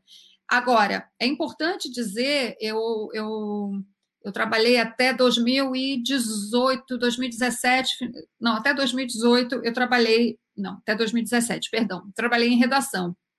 É, tem gente, tem jornalistas é, que enfrentam, né, que tentam trabalhar ali nas brechas, que tentam é, é fazer pautas é, é, que, que tragam esse questionamento, né? Mas, enfim, é um, eu diria que é cada vez mais difícil, né? Comparando o tempo que eu entrei na profissão, né? A maior parte da minha carreira, eu acho que a maior parte, eu, eu diria que eu trabalhei num ambiente em que havia a possibilidade de você colocar um, o, o contraponto. Mas de uns tempos para cá, e eu diria que sobretudo a partir dos governos mais de, de esquerda ou de centro-esquerda, seja lá como se classifique isso, é, eu, eu, eu fui notando que esse espaço foi diminuindo. Eu estou falando pela minha experiência pessoal. Né?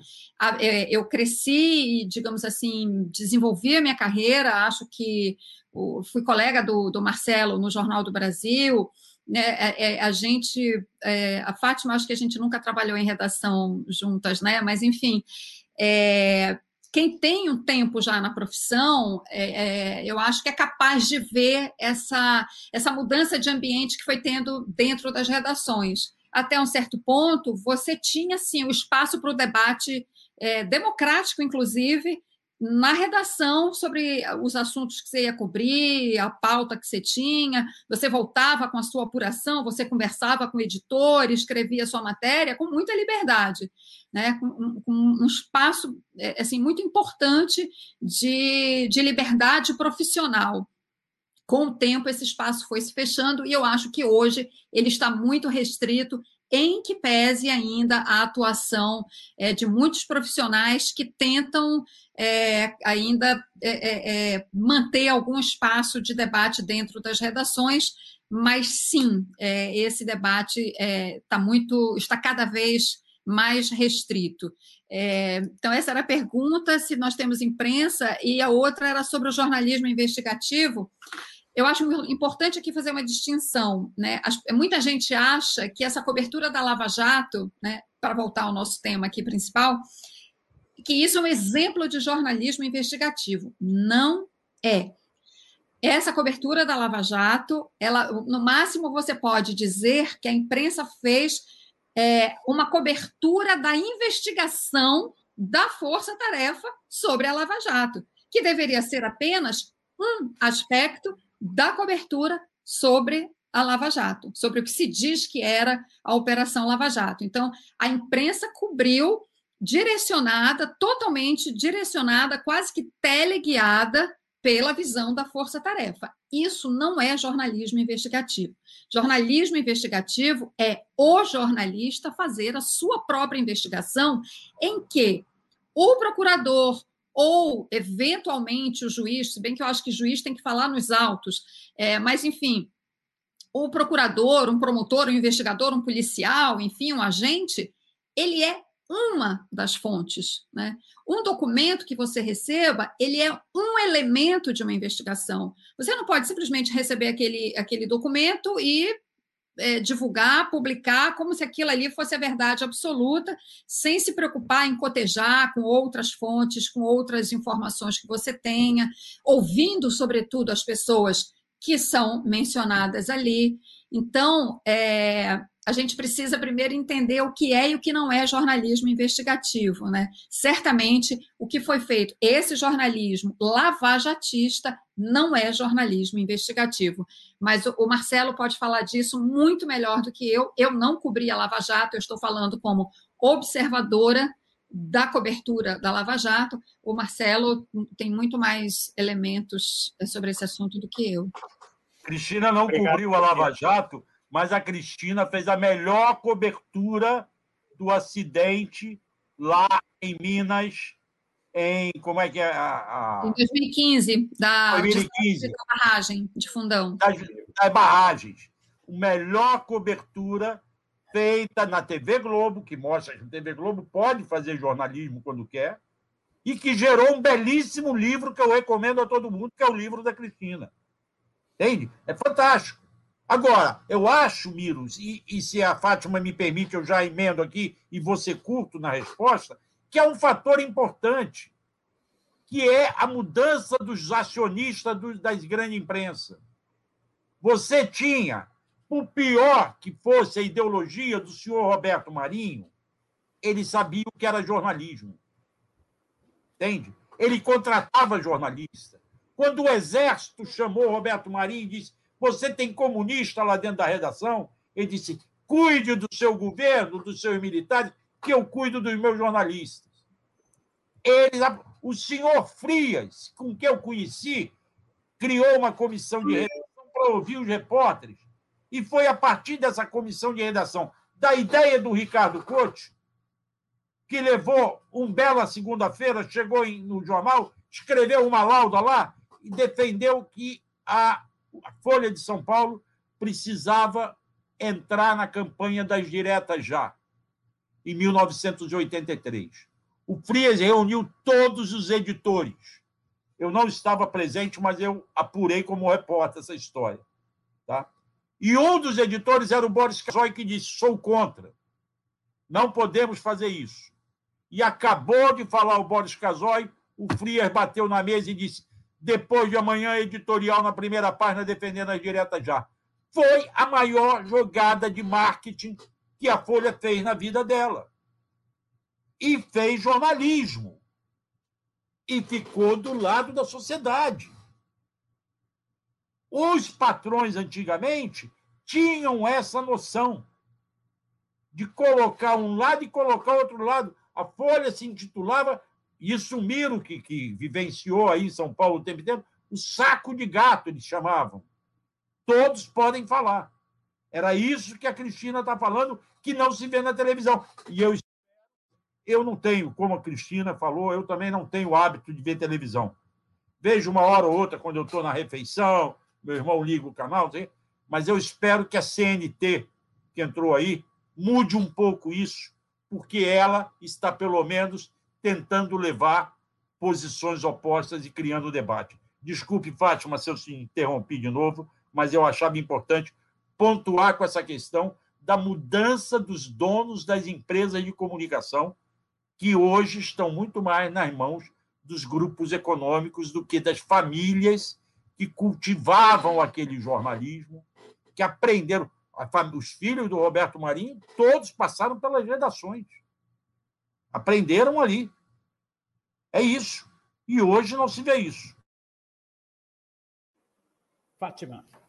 Das diretas já, na época eu estava no Globo, mas era aquela aquela festa na redação, a gente falava de política, saía uns com a rosa aqui no cabelo, e, e, e, todo mundo saía da redação para os comícios e se discutia política. Realmente existia esse clima. É, e, a, e nós tivemos, como o Marcelo falou também, mestres, professores de jornalismo, jornalistas que, independente, o meu, por exemplo, foi Pinheiro Júnior, que trabalhou em Samuel Weiner. Eu sou um pouquinho mais nova que ele, mas foi meu mestre também, foi quem me levou para o Globo para trabalhar. É, e eram pessoas comprometidas com um bom jornalismo, né? independente, inclusive, se era de esquerda, se era de direita, mas com a necessidade de você apurar bem a matéria, de você trazer o furo de reportagem. Eu acho também que hoje a nossa categoria está muito precarizada, está muito empobrecida, precarizada, trabalhando 12 horas por dia. O repórter, que é o, o, o soldado guerreiro, aquele que, que segura o jornal, ele está pauperizado em quase todas as redações. E as demissões em massa e o desespero pelo emprego. Né? Isso, isso dificulta muito é, uma atuação mais corajosa, mais comprometida, que o cara está ali para comprar o pão e às vezes não consegue nem pagar o aluguel. Essa é a realidade das nossas redações hoje. É, enfim, ah, eu só queria dar uma notícia, porque eu já me perdi das perguntas. eu acho que é, nosso papel é importante daqui para frente, já ressaltei isso, a gente tem que implementar mais debates como esse, mas também é, anunciar aqui, que eu vi ali que os petroleiros da Bahia estão em greve por tempo indeterminado, entraram hoje em greve. Suspendeu a greve agora porque a Petrobras abriu negociação. Bom, acabou de entrar em greve e acabou de suspender a greve, que a Petrobras abriu negociação nesse momento.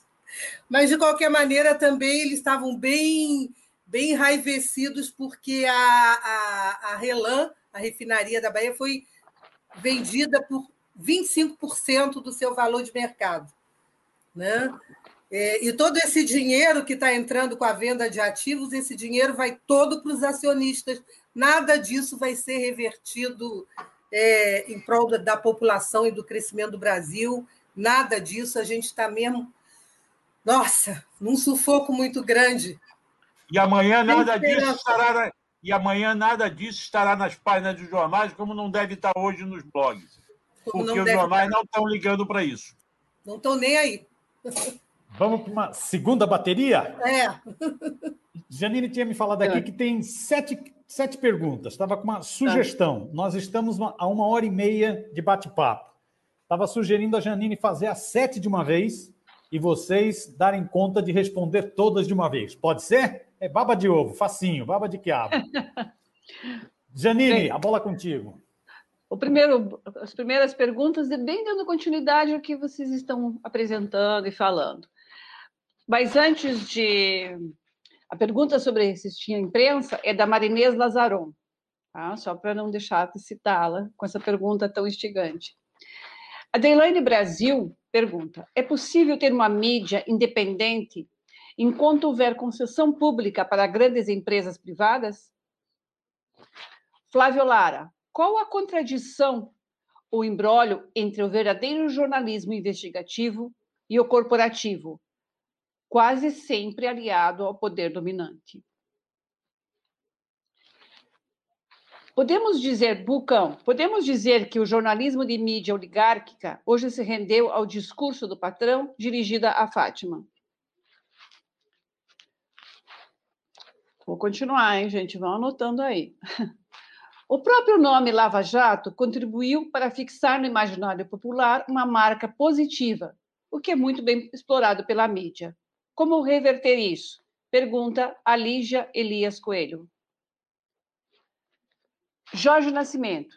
E o acidente de 18 jornalistas e trabalhadores na imprensa em 1984, na cobertura dos 500 mil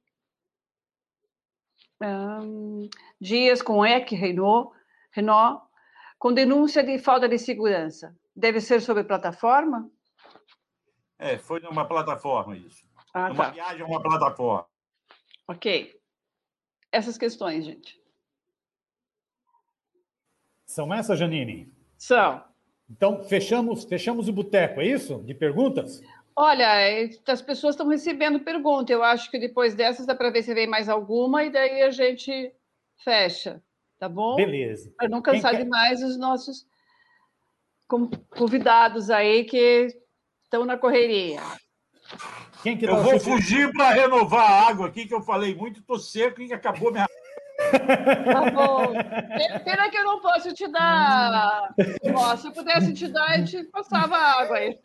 Eu te mando um litro de rum, pode ser. É melhor. Pô. Quem que começa? Cristina, Fátima? Fátima. Teve um momento em que eu saí do ar, isso aí é coisa da idade mesmo. Mas eu ia começar pelo final. O Jorge Nascimento, é, engenheiro da Petrobras de Segurança do Trabalho, que fez essa última pergunta, ele ficou muito sensibilizado com o acidente em 84 da plataforma de enxova e com a, os jornalistas que morreram depois no acidente de helicóptero. Inclusive, acho que o filho do Samuel Weiner estava nessa cobertura. É, o helicóptero caiu e a equipe de reportagem que foi cobrir o acidente na plataforma morreu. Foi uma coisa muito chocante. É, na época, a Folha fez uma excelente cobertura, a Folha de São Paulo. É, eu, eu, também já estava com o pé na imprensa sindical nessa época. É, então, eu acho que ele quis também, ele sempre lembra de homenagear os jornalistas é, em função dessa situação de enxova. Eu confesso que eu me perdi. E aí, Cristina, fala você que eu fiquei meio perdida aqui. eu acho que o alemão me deixou assim meio fora do ato. São Cristina. É. Fala. Oi. Eu estou com o microfone, tô? Agora sim. Ah, tá. Não, foi uma bateria de perguntas bastante extensa e perguntas assim, né, que, que levam a muita reflexão. É, mas eu queria, antes de mais nada, confirmar uma coisa, confirmar não, reiterar uma coisa que a Fátima falou, que é da maior importância e que eu acho que os órgãos, né, todos os órgãos de classe, sindicato, FENAGE, ABI, tem que ter muita atenção com isso, que é realmente a precarização da profissão de jornalista uma coisa dramática, dramática. Eu acho que, bom, isso se deve a vários fatores, eu não vou abrir essa discussão, mas isso tem tem a ver muito, eu acho, com a mudança tecnológica né, que impactou de diversas formas o jornalismo e achatou os salários, e realmente é uma situação muito, muito difícil, que se agravou ainda mais com crise econômica, com pandemia e etc. Então, só é, assim, é, é, é, reforçando o que a Fátima falou e essa necessidade da gente ficar muito atento a isso. É, bom, é, uma das perguntas é sobre sobre a independência da mídia, né? Se a mídia pode ser independente, foi assim que eu registrei que eu registrei a pergunta. É, bom, você tem várias categorias aí. Você tem o jornal, por exemplo, que é um empreendimento privado, né? é um negócio, né? uma empresa. É, no Brasil, em geral, empresa de uma família, enfim. E você tem, no caso de rádio e de TV, é, isso, isso são concessões públicas, né? Então é outro tipo de coisa.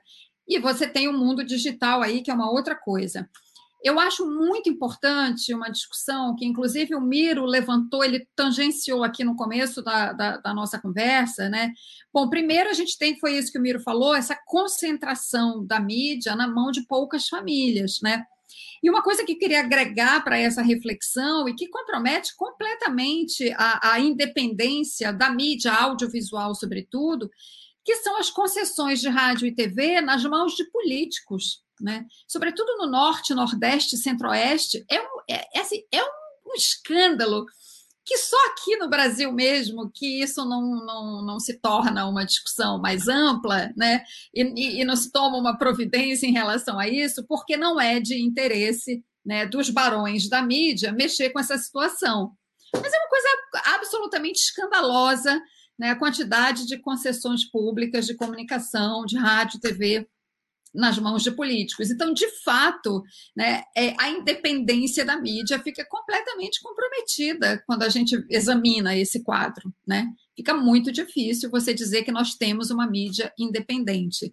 É, com relação aos jornais, é, aí é diferente, enfim, é um, é um negócio. Talvez por isso haja, eu, eu faça como eu fiz há pouco né, na, na fala anterior, eu fiz essa distinção que nos jornais você ainda vê algum debate sobre determinados assuntos. Né? Já nas TVs e nas rádios eu não vejo isso. É o ponto de vista da, do, da empresa, né? sobretudo na agenda econômica, e ponto final. Não tem mesmo espaço para debate, sendo que, já que são concessões públicas, né? Aí mesmo é que é nesse espaço mesmo é que deveria ser garantido né, o, o, debate, o contraponto e etc.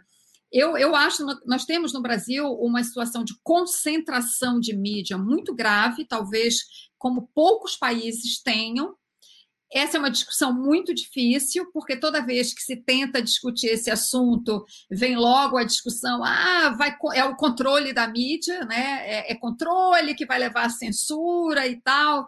Enfim, é uma discussão dificílima de ter, é, de, se, de, se, conseguir promover, mas eu, eu também acho que se, enquanto a gente não conseguir é, resolver isso, a gente não vai, não vai poder dizer que a gente tem mídia independente no Brasil. Não temos, isso é uma ilusão. Né? Nós temos mídia independente agora nos sites, né? que a, a, a tecnologia permitiu que se criasse esse espaço de mídia independente né, nos sites, como você tem vários. Eu, eu sou uma, uma ávida consumidora de informação produzida pelo, pelos sites.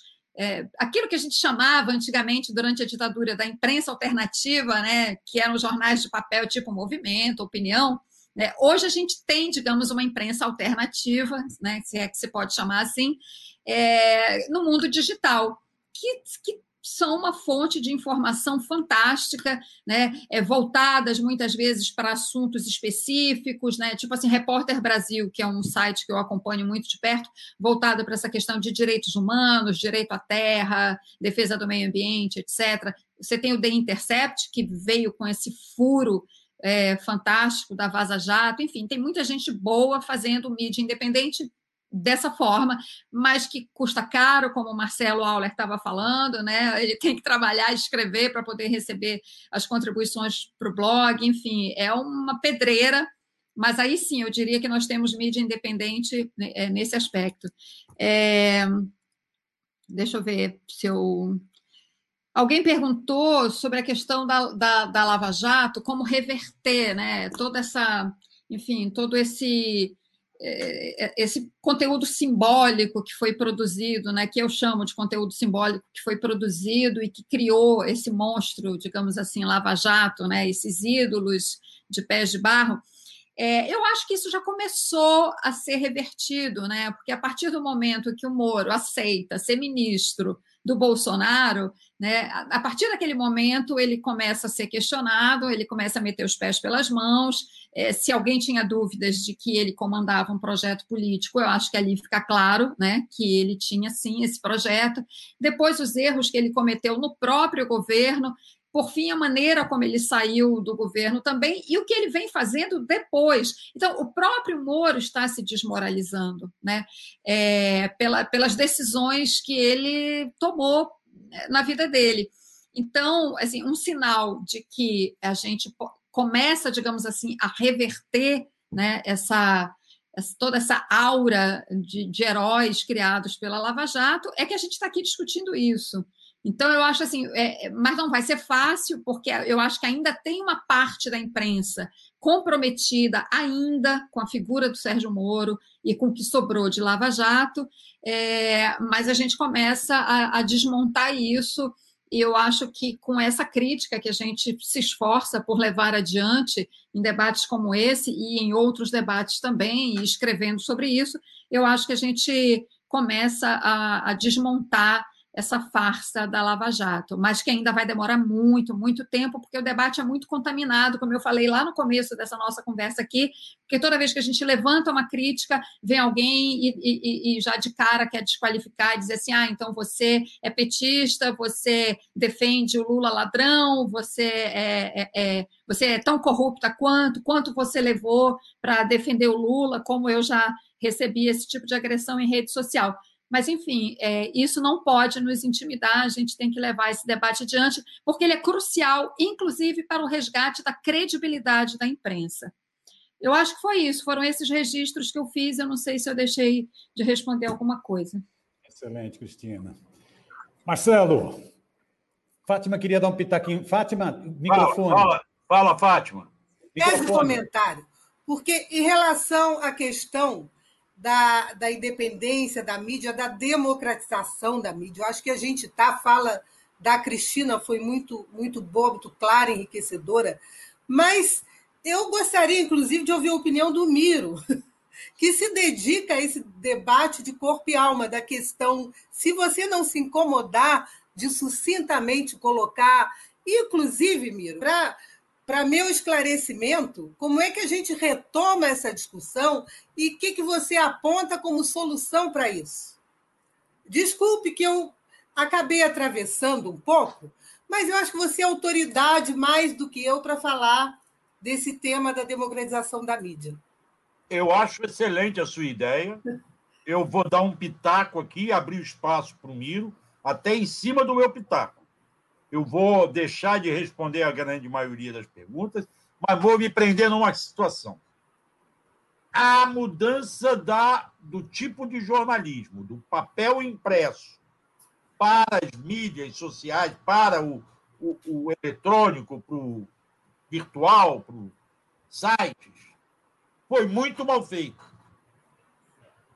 Eu me lembro, a minha grande amiga, que me defendeu muito, mas era diretora do jornal o Dia, Ruth Aquino, veio, grande jornalista, mas eu acho que errou nesse ponto, lá atrás. Veio com. Eu já falei isso no outro debate que a Cristina estava, ela já vai conhecer essa história. Com a história de que o jornalista tem que ser multimídia. A pessoa tem que sair da redação, tem que mandar uma matéria para a rádio, tem que fazer um flash para o site tem que fotografar, se for possível, filmar hoje, e, se possível, escrever para o jornal. E você não faz nenhuma coisa nem outra direito. E você faz aquela nota curtinha que mal responde às cinco perguntas básicas do jornalismo: quem, onde, por quê, quando e de que forma, sei lá o que, que é, mas já nem me lembro mais. É, você tem exemplos e num debate ontem do Nacif com, com o Joaquim de Carvalho, lá no jornal GGN, eu não participei, eu fiquei de ouvinte, o Nacif falou, jornais internacionais, como, é, se eu não me engano, New York Times, que resolveram investir pesadamente na qualificação dos seus profissionais no papel, para diferenciar dos sites. Eu acho que o que acontece hoje é que os sites dão pequenas matérias e tudo idêntica. Agora eles começam a perceber que precisam ter pontos de vista diferentes e abordagens diferentes. Então, aquele jornalismo, como a, a, a Cristina falou, do Repórter Brasil, que se dedica a um tema e, e, e vai fundo nesse tema, acaba ganhando é, é, leitores e interessados. Quando eu abri o meu site, o blog Marcelo Aula, eu disse assim: o que, que eu vou fazer? Eu não posso concorrer com o UOL, eu não posso concorrer com o Globo, que tem uma redação montada. Eu não posso concorrer com o jornal GGN, que tem uma redação montada, ou com o Brasil 247, tem, que tem vários profissionais ali que pegam notícia toda hora eu vou fazer o que eu sei fazer, reportagem. Então eu pego um tema e vou atrás. Aliás, eu fazia isso acoplado a um outro grande desejo meu, que há muito tempo andava pelo Brasil, de carro. Eu botava o Luiz Gonzaga cantando, tocando minha vida é andar por esse país para ver se um dia descanso feliz. E ia viajando, eu andei 115 mil quilômetros. Eu vira e mexe, estava na casa da Ivete Caribé, lá em Curitiba, ou estava em Mato Grosso, ou estava em Brasília, de carro. E ia descobrindo gente, pessoas, e conhecendo pessoas, e fazendo matéria diferente. Foi assim que eu cheguei nos agricultores de Irati, que se transformaram no documentário no ponto que as pessoas mais comentam hoje. Como que aqueles caras foram presos 40 dias? Através de conversa daqui e dali. Os jornais não investem nesse tipo de papel. Os jornais não investem numa grande reportagem sobre a grande mudança que as cisternas distribuídas no governo do PT, lá no Nordeste, provocou na vida de cada família. A dona de casa que antes perdia três horas para ir buscar e trazer a lata d'água na cabeça, hoje ganhou três horas na vida dela. Algumas delas passaram a estudar quando eu descobri isso em 2018, quando eu fui no Ceará. E os jornais não refletem isso, só olham o lado da questão política e ideológica. E aí aparecem os sites, aí aparecem as especializações, e aí é que eu chamo a atenção, e agora eu passo a bola para o Miro, da necessidade de quem quer salvar o jornalismo, inclusive o tradicional, investir no jornalismo independente, que esse jornalismo vai forçar, pode ser que seja um sonho meu, as grandes empresas a se dedicarem mais ao contraditório, ao divergente e ao aprofundamento dos assuntos para não ficar só na superficialidade. Hoje se descobre que esse deputado que está preso teve uma vida aí que começou como é, trocador de ônibus em Petrópolis, que foi demitido porque apresentava atestado médico falso. Entrou para a polícia, passou 90 dias preso porque nunca cumpriu as ordens de direito. E hoje virou um deputado bolsonarista, fazendo todas essas atrocidades. Quando que alguém apresentou a ficha dele num jornalismo decente durante uma campanha? E ele já invadiu, Pedro II já invadiu isso, já invadiu aquilo. Esse jornalismo, eu acho difícil voltar. Mas uma forma que pode ser que volte é o papel da mídia independente forçar a mídia tradicional a mudar as suas visões. Miro, é viável isso ou eu estou falando besteira? Perguntinha fácil. Eu só, Janine estava me dizendo que tem mais três perguntas e nós temos que fazer um fecho. Só dar um pitaquinho nessa questão que Fátima levantou. Eu acho que o debate, infelizmente, o debate sobre regulação democrática da mídia, nós perdemos uma chance histórica. Outras virão, com certeza, no futuro, mas esse debate nós perdemos uma chance histórica nos governos Lula e Dilma nós podíamos ter feito um grande debate na sociedade de como democratizar a comunicação, como fortalecer a comunicação pública, como ter mais o contraditório na, nas páginas, na, nas rádios, nos veículos, né? não ser esse pensamento único emburrecedor né? que a Cristina falou agora há pouco. Né? Nós podíamos ter feito esse debate na sociedade, nós perdemos essa chance, infelizmente. Né? É, nós podíamos seguir o exemplo dos Estados Unidos, já que adoram falar tanto dos Estados Unidos, né? já que nós temos um certo complexo de vira-lata com relação aos Estados Unidos, nós podíamos ter seguido o exemplo. Nos Estados Unidos é proibido o monopólio. É proibido. Uma mesma empresa não pode ser dona de TV, rádio, jornal, revista, cinema, teatro. Isso é proibido nos Estados Unidos. Né? Aqui no Brasil, é, a propriedade cruzada é a regra. Nós podíamos, infelizmente, Fátima, eu acho que esse debate, nós perdemos a chance histórica. Outro momento virá, né? com certeza, nós vamos lutar e vamos. Outro momento virá, mas esse nós perdemos. Porque hoje nós somos alvos de um fascista que está colocando em, em risco a imprensa, a liberdade de expressão. Então, hoje a questão decisiva é a liberdade de expressão.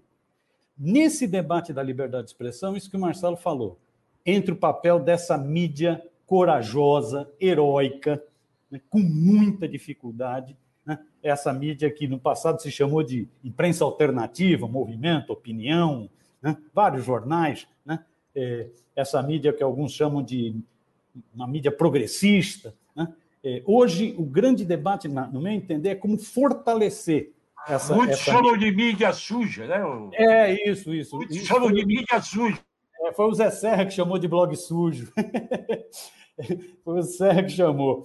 É, então, eu acho que esse, e essa mídia, ela cumpre um papel decisivo nessa construção de, do jornalismo que foi falado aqui, né? Nesse jornalismo que, que vai atrás da verdade, que faz o contraponto, que vai para a polêmica, né? É, ela está sofrendo hoje uma situação muito difícil. Né? Nós temos, acho que, uma, três ações muito perigosas contra essa mídia alternativa. Uma é o que se chama de assédio judicial, são os processos. Marcelo conhece bem isso. É processo em cima de processo, que dá uma trabalheira desgraçada, você tem que ir à audiência, é gasto com advogado, é um negócio. Isso na CIF, no GGN, está sofrendo. Marcelo sofre, a revista Fórum Rovai está sofrendo, o DCM do Kiko está sofrendo, 247 está sofrendo, né? que é o assédio judicial. Um outra, uma outra onda de ataque, veja como esse mundo é maluco, né? Está sendo feito por essas, esses grandes, esses big tech, essas, essas empresas de tecnologia, Facebook, Google, né? que é através dos algoritmos estão secando as fontes de financiamento de publicidade através de Facebook, de Google, de, de YouTube, né? Então, é essa, esse problema dos algoritmos. Todos esses sites estão sofrendo essa dificuldade, tiveram uma queda brutal de receita em função de manipulação de algoritmos, feito por essas empresas de fora. E um terceiro grande ataque é um ataque de, é, de agressões mesmo. Né? Isso a repórter do Brasil né? o Leonardo Sakamoto, né? os ataques que estão sendo feitos, virulentos, de derrubar a página e tal. Então, eu acho que essa mídia, dada a importância dela, ela está sofrendo esses três tipos de ataque. Nós precisamos, mais do que nunca, fortalecer essa mídia alternativa. Eu acho que o Marcelo, pelo trabalho jornalístico que ele realiza, que é um trabalho brilhante, de repórter, de fundo, era uma pessoa que devia receber muito apoio. Eu fico pensando o seguinte: por que, que uma diretoria de um sindicato, eu sei que os sindicatos estão com muita dificuldade financeira, foram duramente né, é, golpeados com o golpe do, do Temer, né, com a chamada reforma trabalhista do Temer. Mas por que, que o sindicato não, que nem diz a Sinara Menezes, não adota o Auler? Podia adotar, adota o Auler. Uma graninha por mês já ajudava para chuchu. Uma graninha por mês, né? Para poder exatamente pé na estrada, produzir reportagem e tal. A mesma coisa com todos esses outros sites. Eu acho que, tentando responder rapidamente, é o que eu penso, não estou respondendo nada, só estou dando minha merreca de opinião, né? É, é, é um pouco esse como fortalecer essa mídia alternativa hoje. Beleza? Janine, temos mais três perguntinhas. Aí minha sugestão era que Janine faz as três perguntinhas. Já o Silvio não são mais três, são cinco. Então, eu vou pedir para as pessoas, que a gente já avisava as pessoas, que a gente já encerrou as perguntas, certo? Por causa do adiantado da hora. Eu sei que o papo é muito interessante, mas nosso tempo também corre, tá? O Newton Nunes, ele vai além dessa questão que a gente está falando agora. Jornalistas cobram autocrítica do PT, do Lula, da Dilma. Quando vão cobrar da Globo pela exibição de mais de 50 mil fi filmes made in United States durante a ditadura comunicativa. Além disso, a maioria dos filmes foi subsidiado pela indústria bélica, vendendo American Way Life, of Life, guerras, armas, uniformes, uniformes militares, etc. Essa é uma das perguntas. Continuando. Ah, essas perguntas elas vão um pouquinho pela questão da formação né, do, do jornalista. A Marinês Lazarotti pergunta: Conheci jornal com 14 anos em Capanema. Lia a coluna do João Betti e Sebastião Neri no ginásio. Ninguém mais lia. Então, que geração se formou? O Mário Madureira Pensam que é possível regenerar o jornalismo no sentido do pluralismo, da diversidade e da qualidade, veracidade? Ou se trata de criar um novo, em outras bases, que imagino será pela web? Mais ou menos o que vocês já comentaram, né? O Miguel Faraneto, a cultura das celebridades. não seria uma estratégia de desvalorização do jornalismo decente em prol do estrelismo do jornalismo chapa branca? Mari Weigter, vocês não acham que os jornalistas se perderam um pouco e foram tragados pela voracidade das ferramentas cibernéticas? Dentro da bolha dos veículos e perderam pontos e deram espaço para os fake news que apoiou a Lava Jato. Com essas perguntas, a gente encerra. Se vocês precisarem que repita alguma coisa, estou aqui. Beleza, Janine. Pessoal, vamos. Minha sugestão. Vocês três respondem essas questões, mas antes disso, parece que o Silvio quer dar um recado ou deixa para depois, Silvio? Agora? Depois. Depois. Depois? Então, beleza. No final. Então, No final. no final. Tá ótimo, excelente. Vamos fechar. Minha sugestão é vocês três, então, tratarem dessas questões que foram levantadas, já fazerem as considerações finais, né? aí passamos para o Silvio e fechamos, fechamos o nosso bate-papo de hoje. Pode ser isso? Eu vou, eu vou começar e deixar as moças encerrarem o programa. Eu vou falar aqui de uma frase que eu uso até hoje no meu Facebook, que é uma frase do grande jornalista Cláudio Abramo. O jornalismo é, antes de tudo e sobretudo, a prática diária da inteligência e o exercício cotidiano do caráter. Cláudio Abramo, quando falou isso, sempre quis dizer que o jornalismo não é diferente do cidadão. É o cidadão. Então, hoje, a formação de jornalismo, novos jornalistas, é a formação dos novos jovens. Eles são politizados? Eles estão nos movimentos estudantis, como a nossa geração frequentou? Eles enfrentaram uma ditadura e se viram a necessidade de lutar, como vários nós, que já somos mais idosos, vimos? Ou eles estão pensando no próprio umbigo? Ou eles são aqueles concurseiros, pessoas de boa posição social, de boas escolas, de ótima formação cultural e que estão pensando em fazer um concurso para o resto da vida. Grandes jornalistas, como Tim Lopes, começaram em redação de jornal como office boy e aprenderam e cresceram ali dentro. Hoje você não vê isso dentro de redação. Hoje, talvez dentro de redação, poucos jornalistas já tenham andado de trem, seja profissionalmente ou por necessidade diária. Então, na verdade, é um reflexo da sociedade. Sim, há a questão também de que o próprio Supremo Tribunal, numa decisão lá atrás do Gilmar Mendes, tirou a, a, a exigência do diploma, do certificado. Você tem muita gente escrevendo em blog, em jornal, que não passou por uma faculdade. São bons, são ruins, bons textos ou não? Não duvido, porque culturalmente são é, é, abençoadas, eu diria assim, que vêm, nascem em berço de classe média e tiveram um bom estudo. Mas o reflexo da profissão é um reflexo da sociedade. Eu, com isso, eu espero encerrar minha participação e ouço o comentário da Cristina e da Fátima e mando um abraço aqui. É, Fátima e, e, e, Cristina, vocês conhecem pessoalmente ela, da Ângela Regina Cunha, que está aqui nos assistindo, mandando mensagens a toda hora, parabenizando a Cristina. E eu mando um grande beijo para a Ângela Regina, que é uma outra grande jornalista, que está disponível para quem quiser um bom jornalista. Beijos. Valeu, valeu, Marcelo. Quem segue? Cristina, Fátima. Um ponto que para mim é crucial, porque nesse contexto que a gente está vivendo, a gente tem que buscar soluções e saída, tanto para a nossa sobrevivência profissional, como pela sobrevivência da democracia, da pluralidade de opiniões. Então, o caminho que o Miro reforça é o caminho de fortalecer os blogs alternativos. E como o mundo não se move sem dinheiro, esses blogs vivem da nossa contribuição.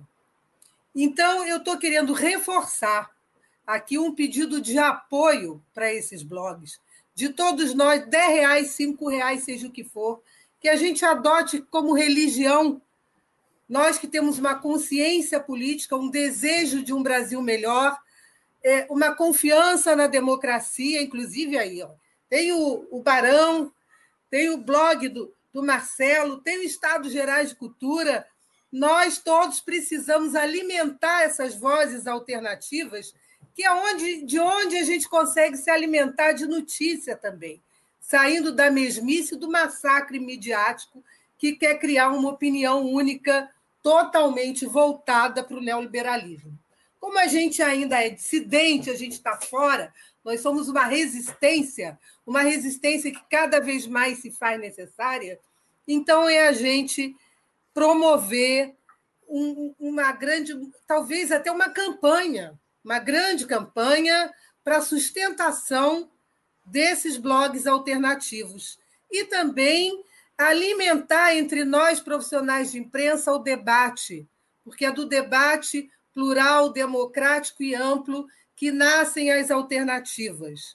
E o mundo já passou por situações piores. A gente atravessou o nazismo, atravessou é, a escravidão, atravessou milhares de situações e nós não perecemos. Estamos aqui, somos o, o resultado disso, nós somos a cara da resistência e temos que continuar existindo. Para isso, vamos reforçar os blogs, onde a opinião é múltipla, onde o, o, o sujeito que está te ouvindo tem voz e tem opinião também, e desse diálogo a gente se enriquece. Vou fazer só esse apelo final, porque a nossa luta é muito grande, o nosso desafio é muito grande. E agradecer muitíssimo pela oportunidade de estar aqui com esses amigos maravilhosos. Valeu, Fátima. Beijo para a Lígia também, minha amiga Lígia Coelho. Trabalha lá na Assembleia, jornalista lá da Assembleia de Minas, Legislativa de Minas. Valeu, Fátima. Cristina, a bola está contigo. Som. Beijo para a Ângela Regina, que está nos acompanhando, é. no Jornal do Brasil. É, e, enfim, dizer que as perguntas são muito estimulantes, mas assim elas demandam um debate muito longo e infelizmente o nosso já está acabando, mas isso mostra como esse assunto é importante e quem sabe a gente faz um outro debate sobre isso, né? Mas enfim, só para tentar resumir, não deixar as perguntas é, sem resposta, é, com relação à formação dos jornalistas, eu acho que o Marcelo levantou uns pontos importantes. Eu queria só acrescentar algumas coisas. É, eu diria, nós aqui, nós que estamos aqui, nós estamos ali, eu acho que não tem ninguém com menos de 50 anos, né? Então, eu acho que a nossa geração, ela tem uma característica... eu, eu diria acho... que você, Cristina. Hã? Você tem mais de 50? Eu, eu tenho. Não... Ah, você falsificou a identidade. eu tenho sim. É, tenho 57, tá? É, o que eu queria dizer é que a nossa geração ela tem uma, uma característica muito específica, né? Nós lutamos pela democracia, né? É, isso foi uma conquista. Isso e, e, isso é uma isso, isso nos formou de uma certa forma como jornalistas, né?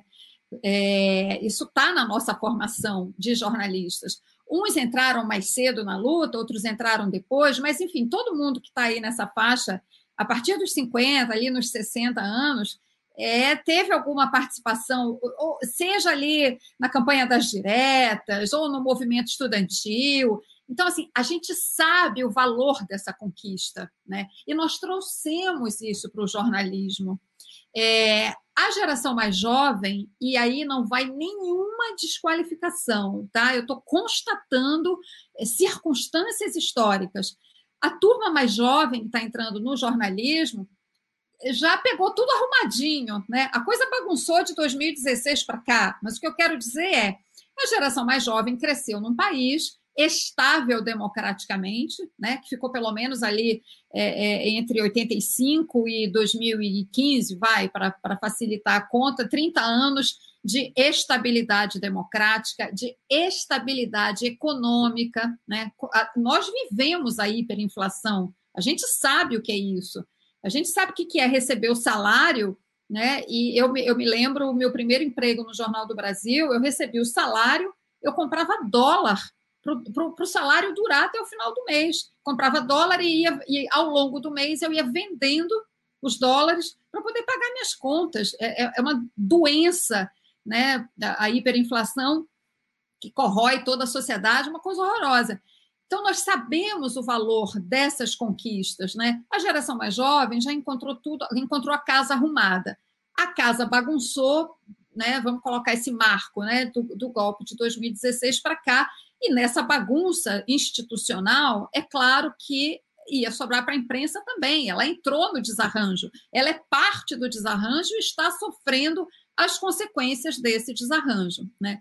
Então, eu acho que isso marca muito bem, digamos assim, uma, uma diferença geracional. Eu estou simplificando, isso é um debate muito mais complexo, mas eu acho que tem isso. Né? E o fato de os sindicatos terem sido enfraquecidos, inclusive os sindicatos de jornalistas, obviamente, não é à toa que esse foi um dos primeiros movimentos né, do governo Temer, foi o enfraquecimento dos sindicatos, e no caso do jornalismo, ainda teve a questão do fim, do fim da exigência do diploma de jornalismo, que o STF aprovou, e que jogou ainda mais para baixo é, a situação da nossa profissão. Então, assim, em rapidíssimas pinceladas, eu vejo, é, eu responderia dessa forma a quem perguntou sobre a formação do jornalista, e, comparando, digamos assim, essa, essas, essas duas, esses dois momentos geracionais. Tá? É, isso é uma coisa. E a, a, questão da autocrítica, que eu não queria deixar passar, que alguém perguntou, mas quando que a imprensa vai fazer a autocrítica dela? Né? Ela cobra a autocrítica é, do PT, enfim, da esquerda, e ela não faz autocrítica. Então, justamente, esse é um dos grandes problemas da imprensa no Brasil. Ela não faz autocrítica, ou ela leva 50 anos para fazer a autocrítica. Por isso que a gente tem que fomentar esse debate, nós que somos parte dessa imprensa, né? É, seja num blog, seja num jornal, enfim, cada um aqui tem o seu espaço, é, mas somos parte da imprensa, nós fazemos a imprensa, nós, os profissionais, é que fazem a imprensa. Nós temos a responsabilidade de levar esse debate adiante. Então, assim, de uma forma muito simples, por causa do adiantado da hora, eu, eu, eu respondo assim, encerro assim a minha participação, agradecendo enormemente o convite e o privilégio que foi participar desse debate aqui. Valeu, Cristina. Brigadão. Doutor Silvio, a bola está contigo. Som. Som, som, som, som, som. Som. Som. Coloquei, vamos lá. É, Cristina, Fátima, Marcelo, Miro, Janine, Tornag, toda a equipe dos Estados Gerais. Hoje nós marcamos um golaço. Hoje nós do movimento de artistas e da cultura conversamos com nossos irmãos jornalistas. E assim a gente cria uma luta única, Isso. que é essa luta pela liberdade, pela democracia e pela livre circulação de ideias. A gente normalmente não faz parte do mesmo universo, mas esse universo nosso é o mesmo. A pergunta um pouco confusa do Noilton, que ele está querendo colocar, é que essa falta de liberdade que existe hoje na imprensa, ela nos atingiu muito, sempre os artistas. As televisões sempre preferiram comprar enlatados a colocar no ar nossa produção. Então, é, uma lei de TVs a cabo durante o governo Lula e Dilma, se houve uma produção massiva de filmes que foram é, produzidos para as TVs a cabo. E isso aí mapeou o Brasil. E hoje nós estamos vivendo uma situação dramática de asfixia da, da, da, da produção cultural. Não existe nada da cultura sendo produzida. além da pandemia, que já nos dificulta a vida, nós não temos produção cultural. Então, nós não teremos o que colocar na televisão ano que vem, porque há dois anos que não se produz um filme no Brasil. E essa situação é dramática. Então, ah, os Estados Gerais cumprem a sua missão de, de, de trazer esse pensamento a público, conversar com nossos irmãos jornalistas, fazer dessa luta uma luta única de todos nós, até porque os, os hoje o, os ambientes eles se interpenetram. Né? O Marcelo Auler com Nassif acabaram de fazer um filme brilhante, né? um filme brilhante. Eles fizeram cinema, cinema que circula pela mídia possível, mas foi um filme lindíssimo, um documentário à altura de qualquer grande documentarista. Eu integro o Conselho Deliberativo da ABI, porque eu acho que essa luta é a mesma. Participo da organização do Cineclube Macunaíma, na ABI.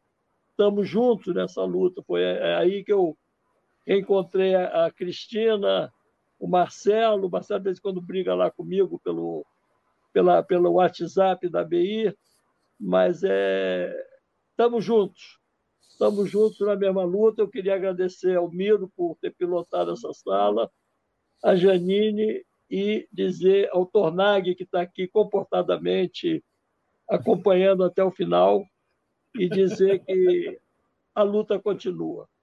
A luta continua com arte, ciência e paciência, mudaremos o mundo. Boa noite a todos. Belíssima noite.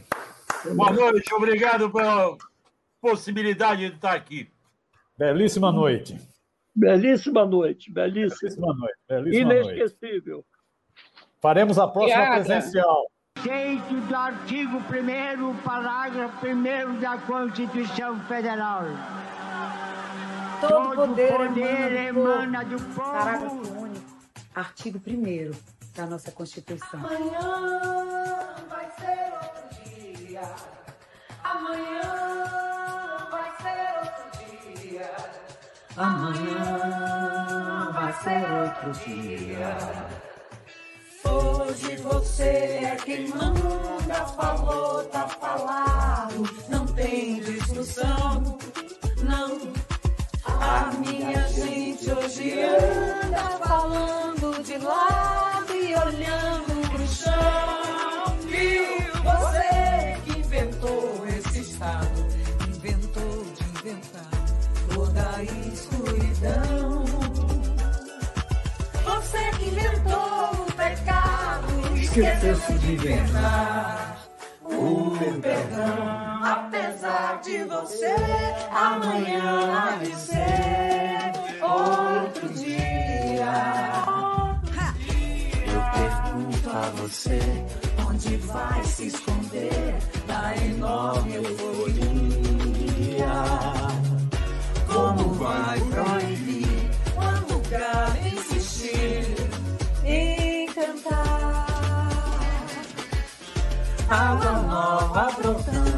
E a gente se amando sem parar. A arte liberta as liberdades. Por isso ninguém pode ser censurado ou discriminado. Liberdade é fazer o que eu quero que eu gosto. Liberdade é, é isso, é a possibilidade de que tudo, todas as ideias, todas as palavras, todos os sentimentos circulem. Liberdade para mim é a floresta. Liberdade para mim é viver né, e não ter a vergonha de ser feliz. Conhecimento é o alimento do espírito. A liberdade é o seu desejo. Liberdade, igualdade e respeito. Eu quero o direito sem preconceito. Liberdade para mim é poder ser quem eu sou, da maneira que eu quiser, sem me preocupar com julgamentos, críticas ou qualquer outra coisa. A liberdade individual é o bem mais precioso da vida. Liberdade talvez seja a palavra mais difícil de definir e o conceito mais difícil de explicar. Liberdade para mim é poder sentir todas as emoções, todos os sentimentos sem temer, apenas sentir e viver com as emoções. Não existe liberdade sem igualdade. Para voar é preciso amar o vazio, porque o voo só acontece se houver o vazio. O vazio é o espaço da liberdade. Apesar de você, amanhã há de ser outro dia. Eu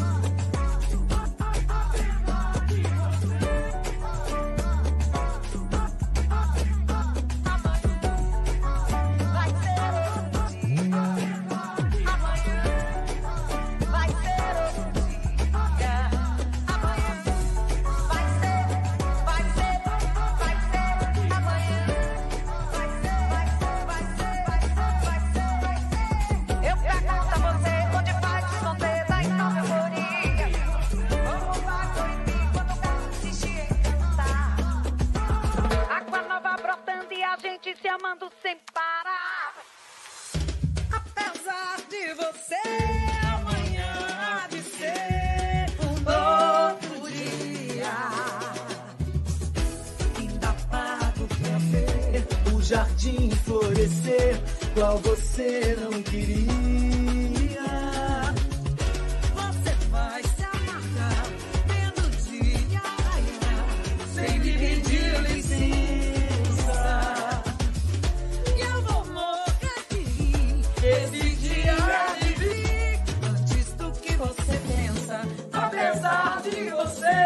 Você, apesar de você, amanhã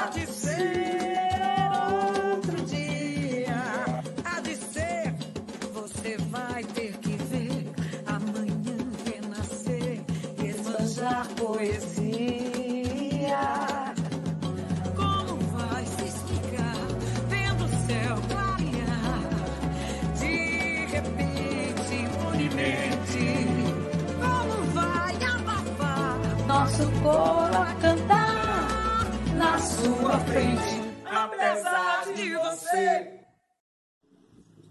O gado não passa de uma manada de ruminantes. Esse é do Silvio Tendla.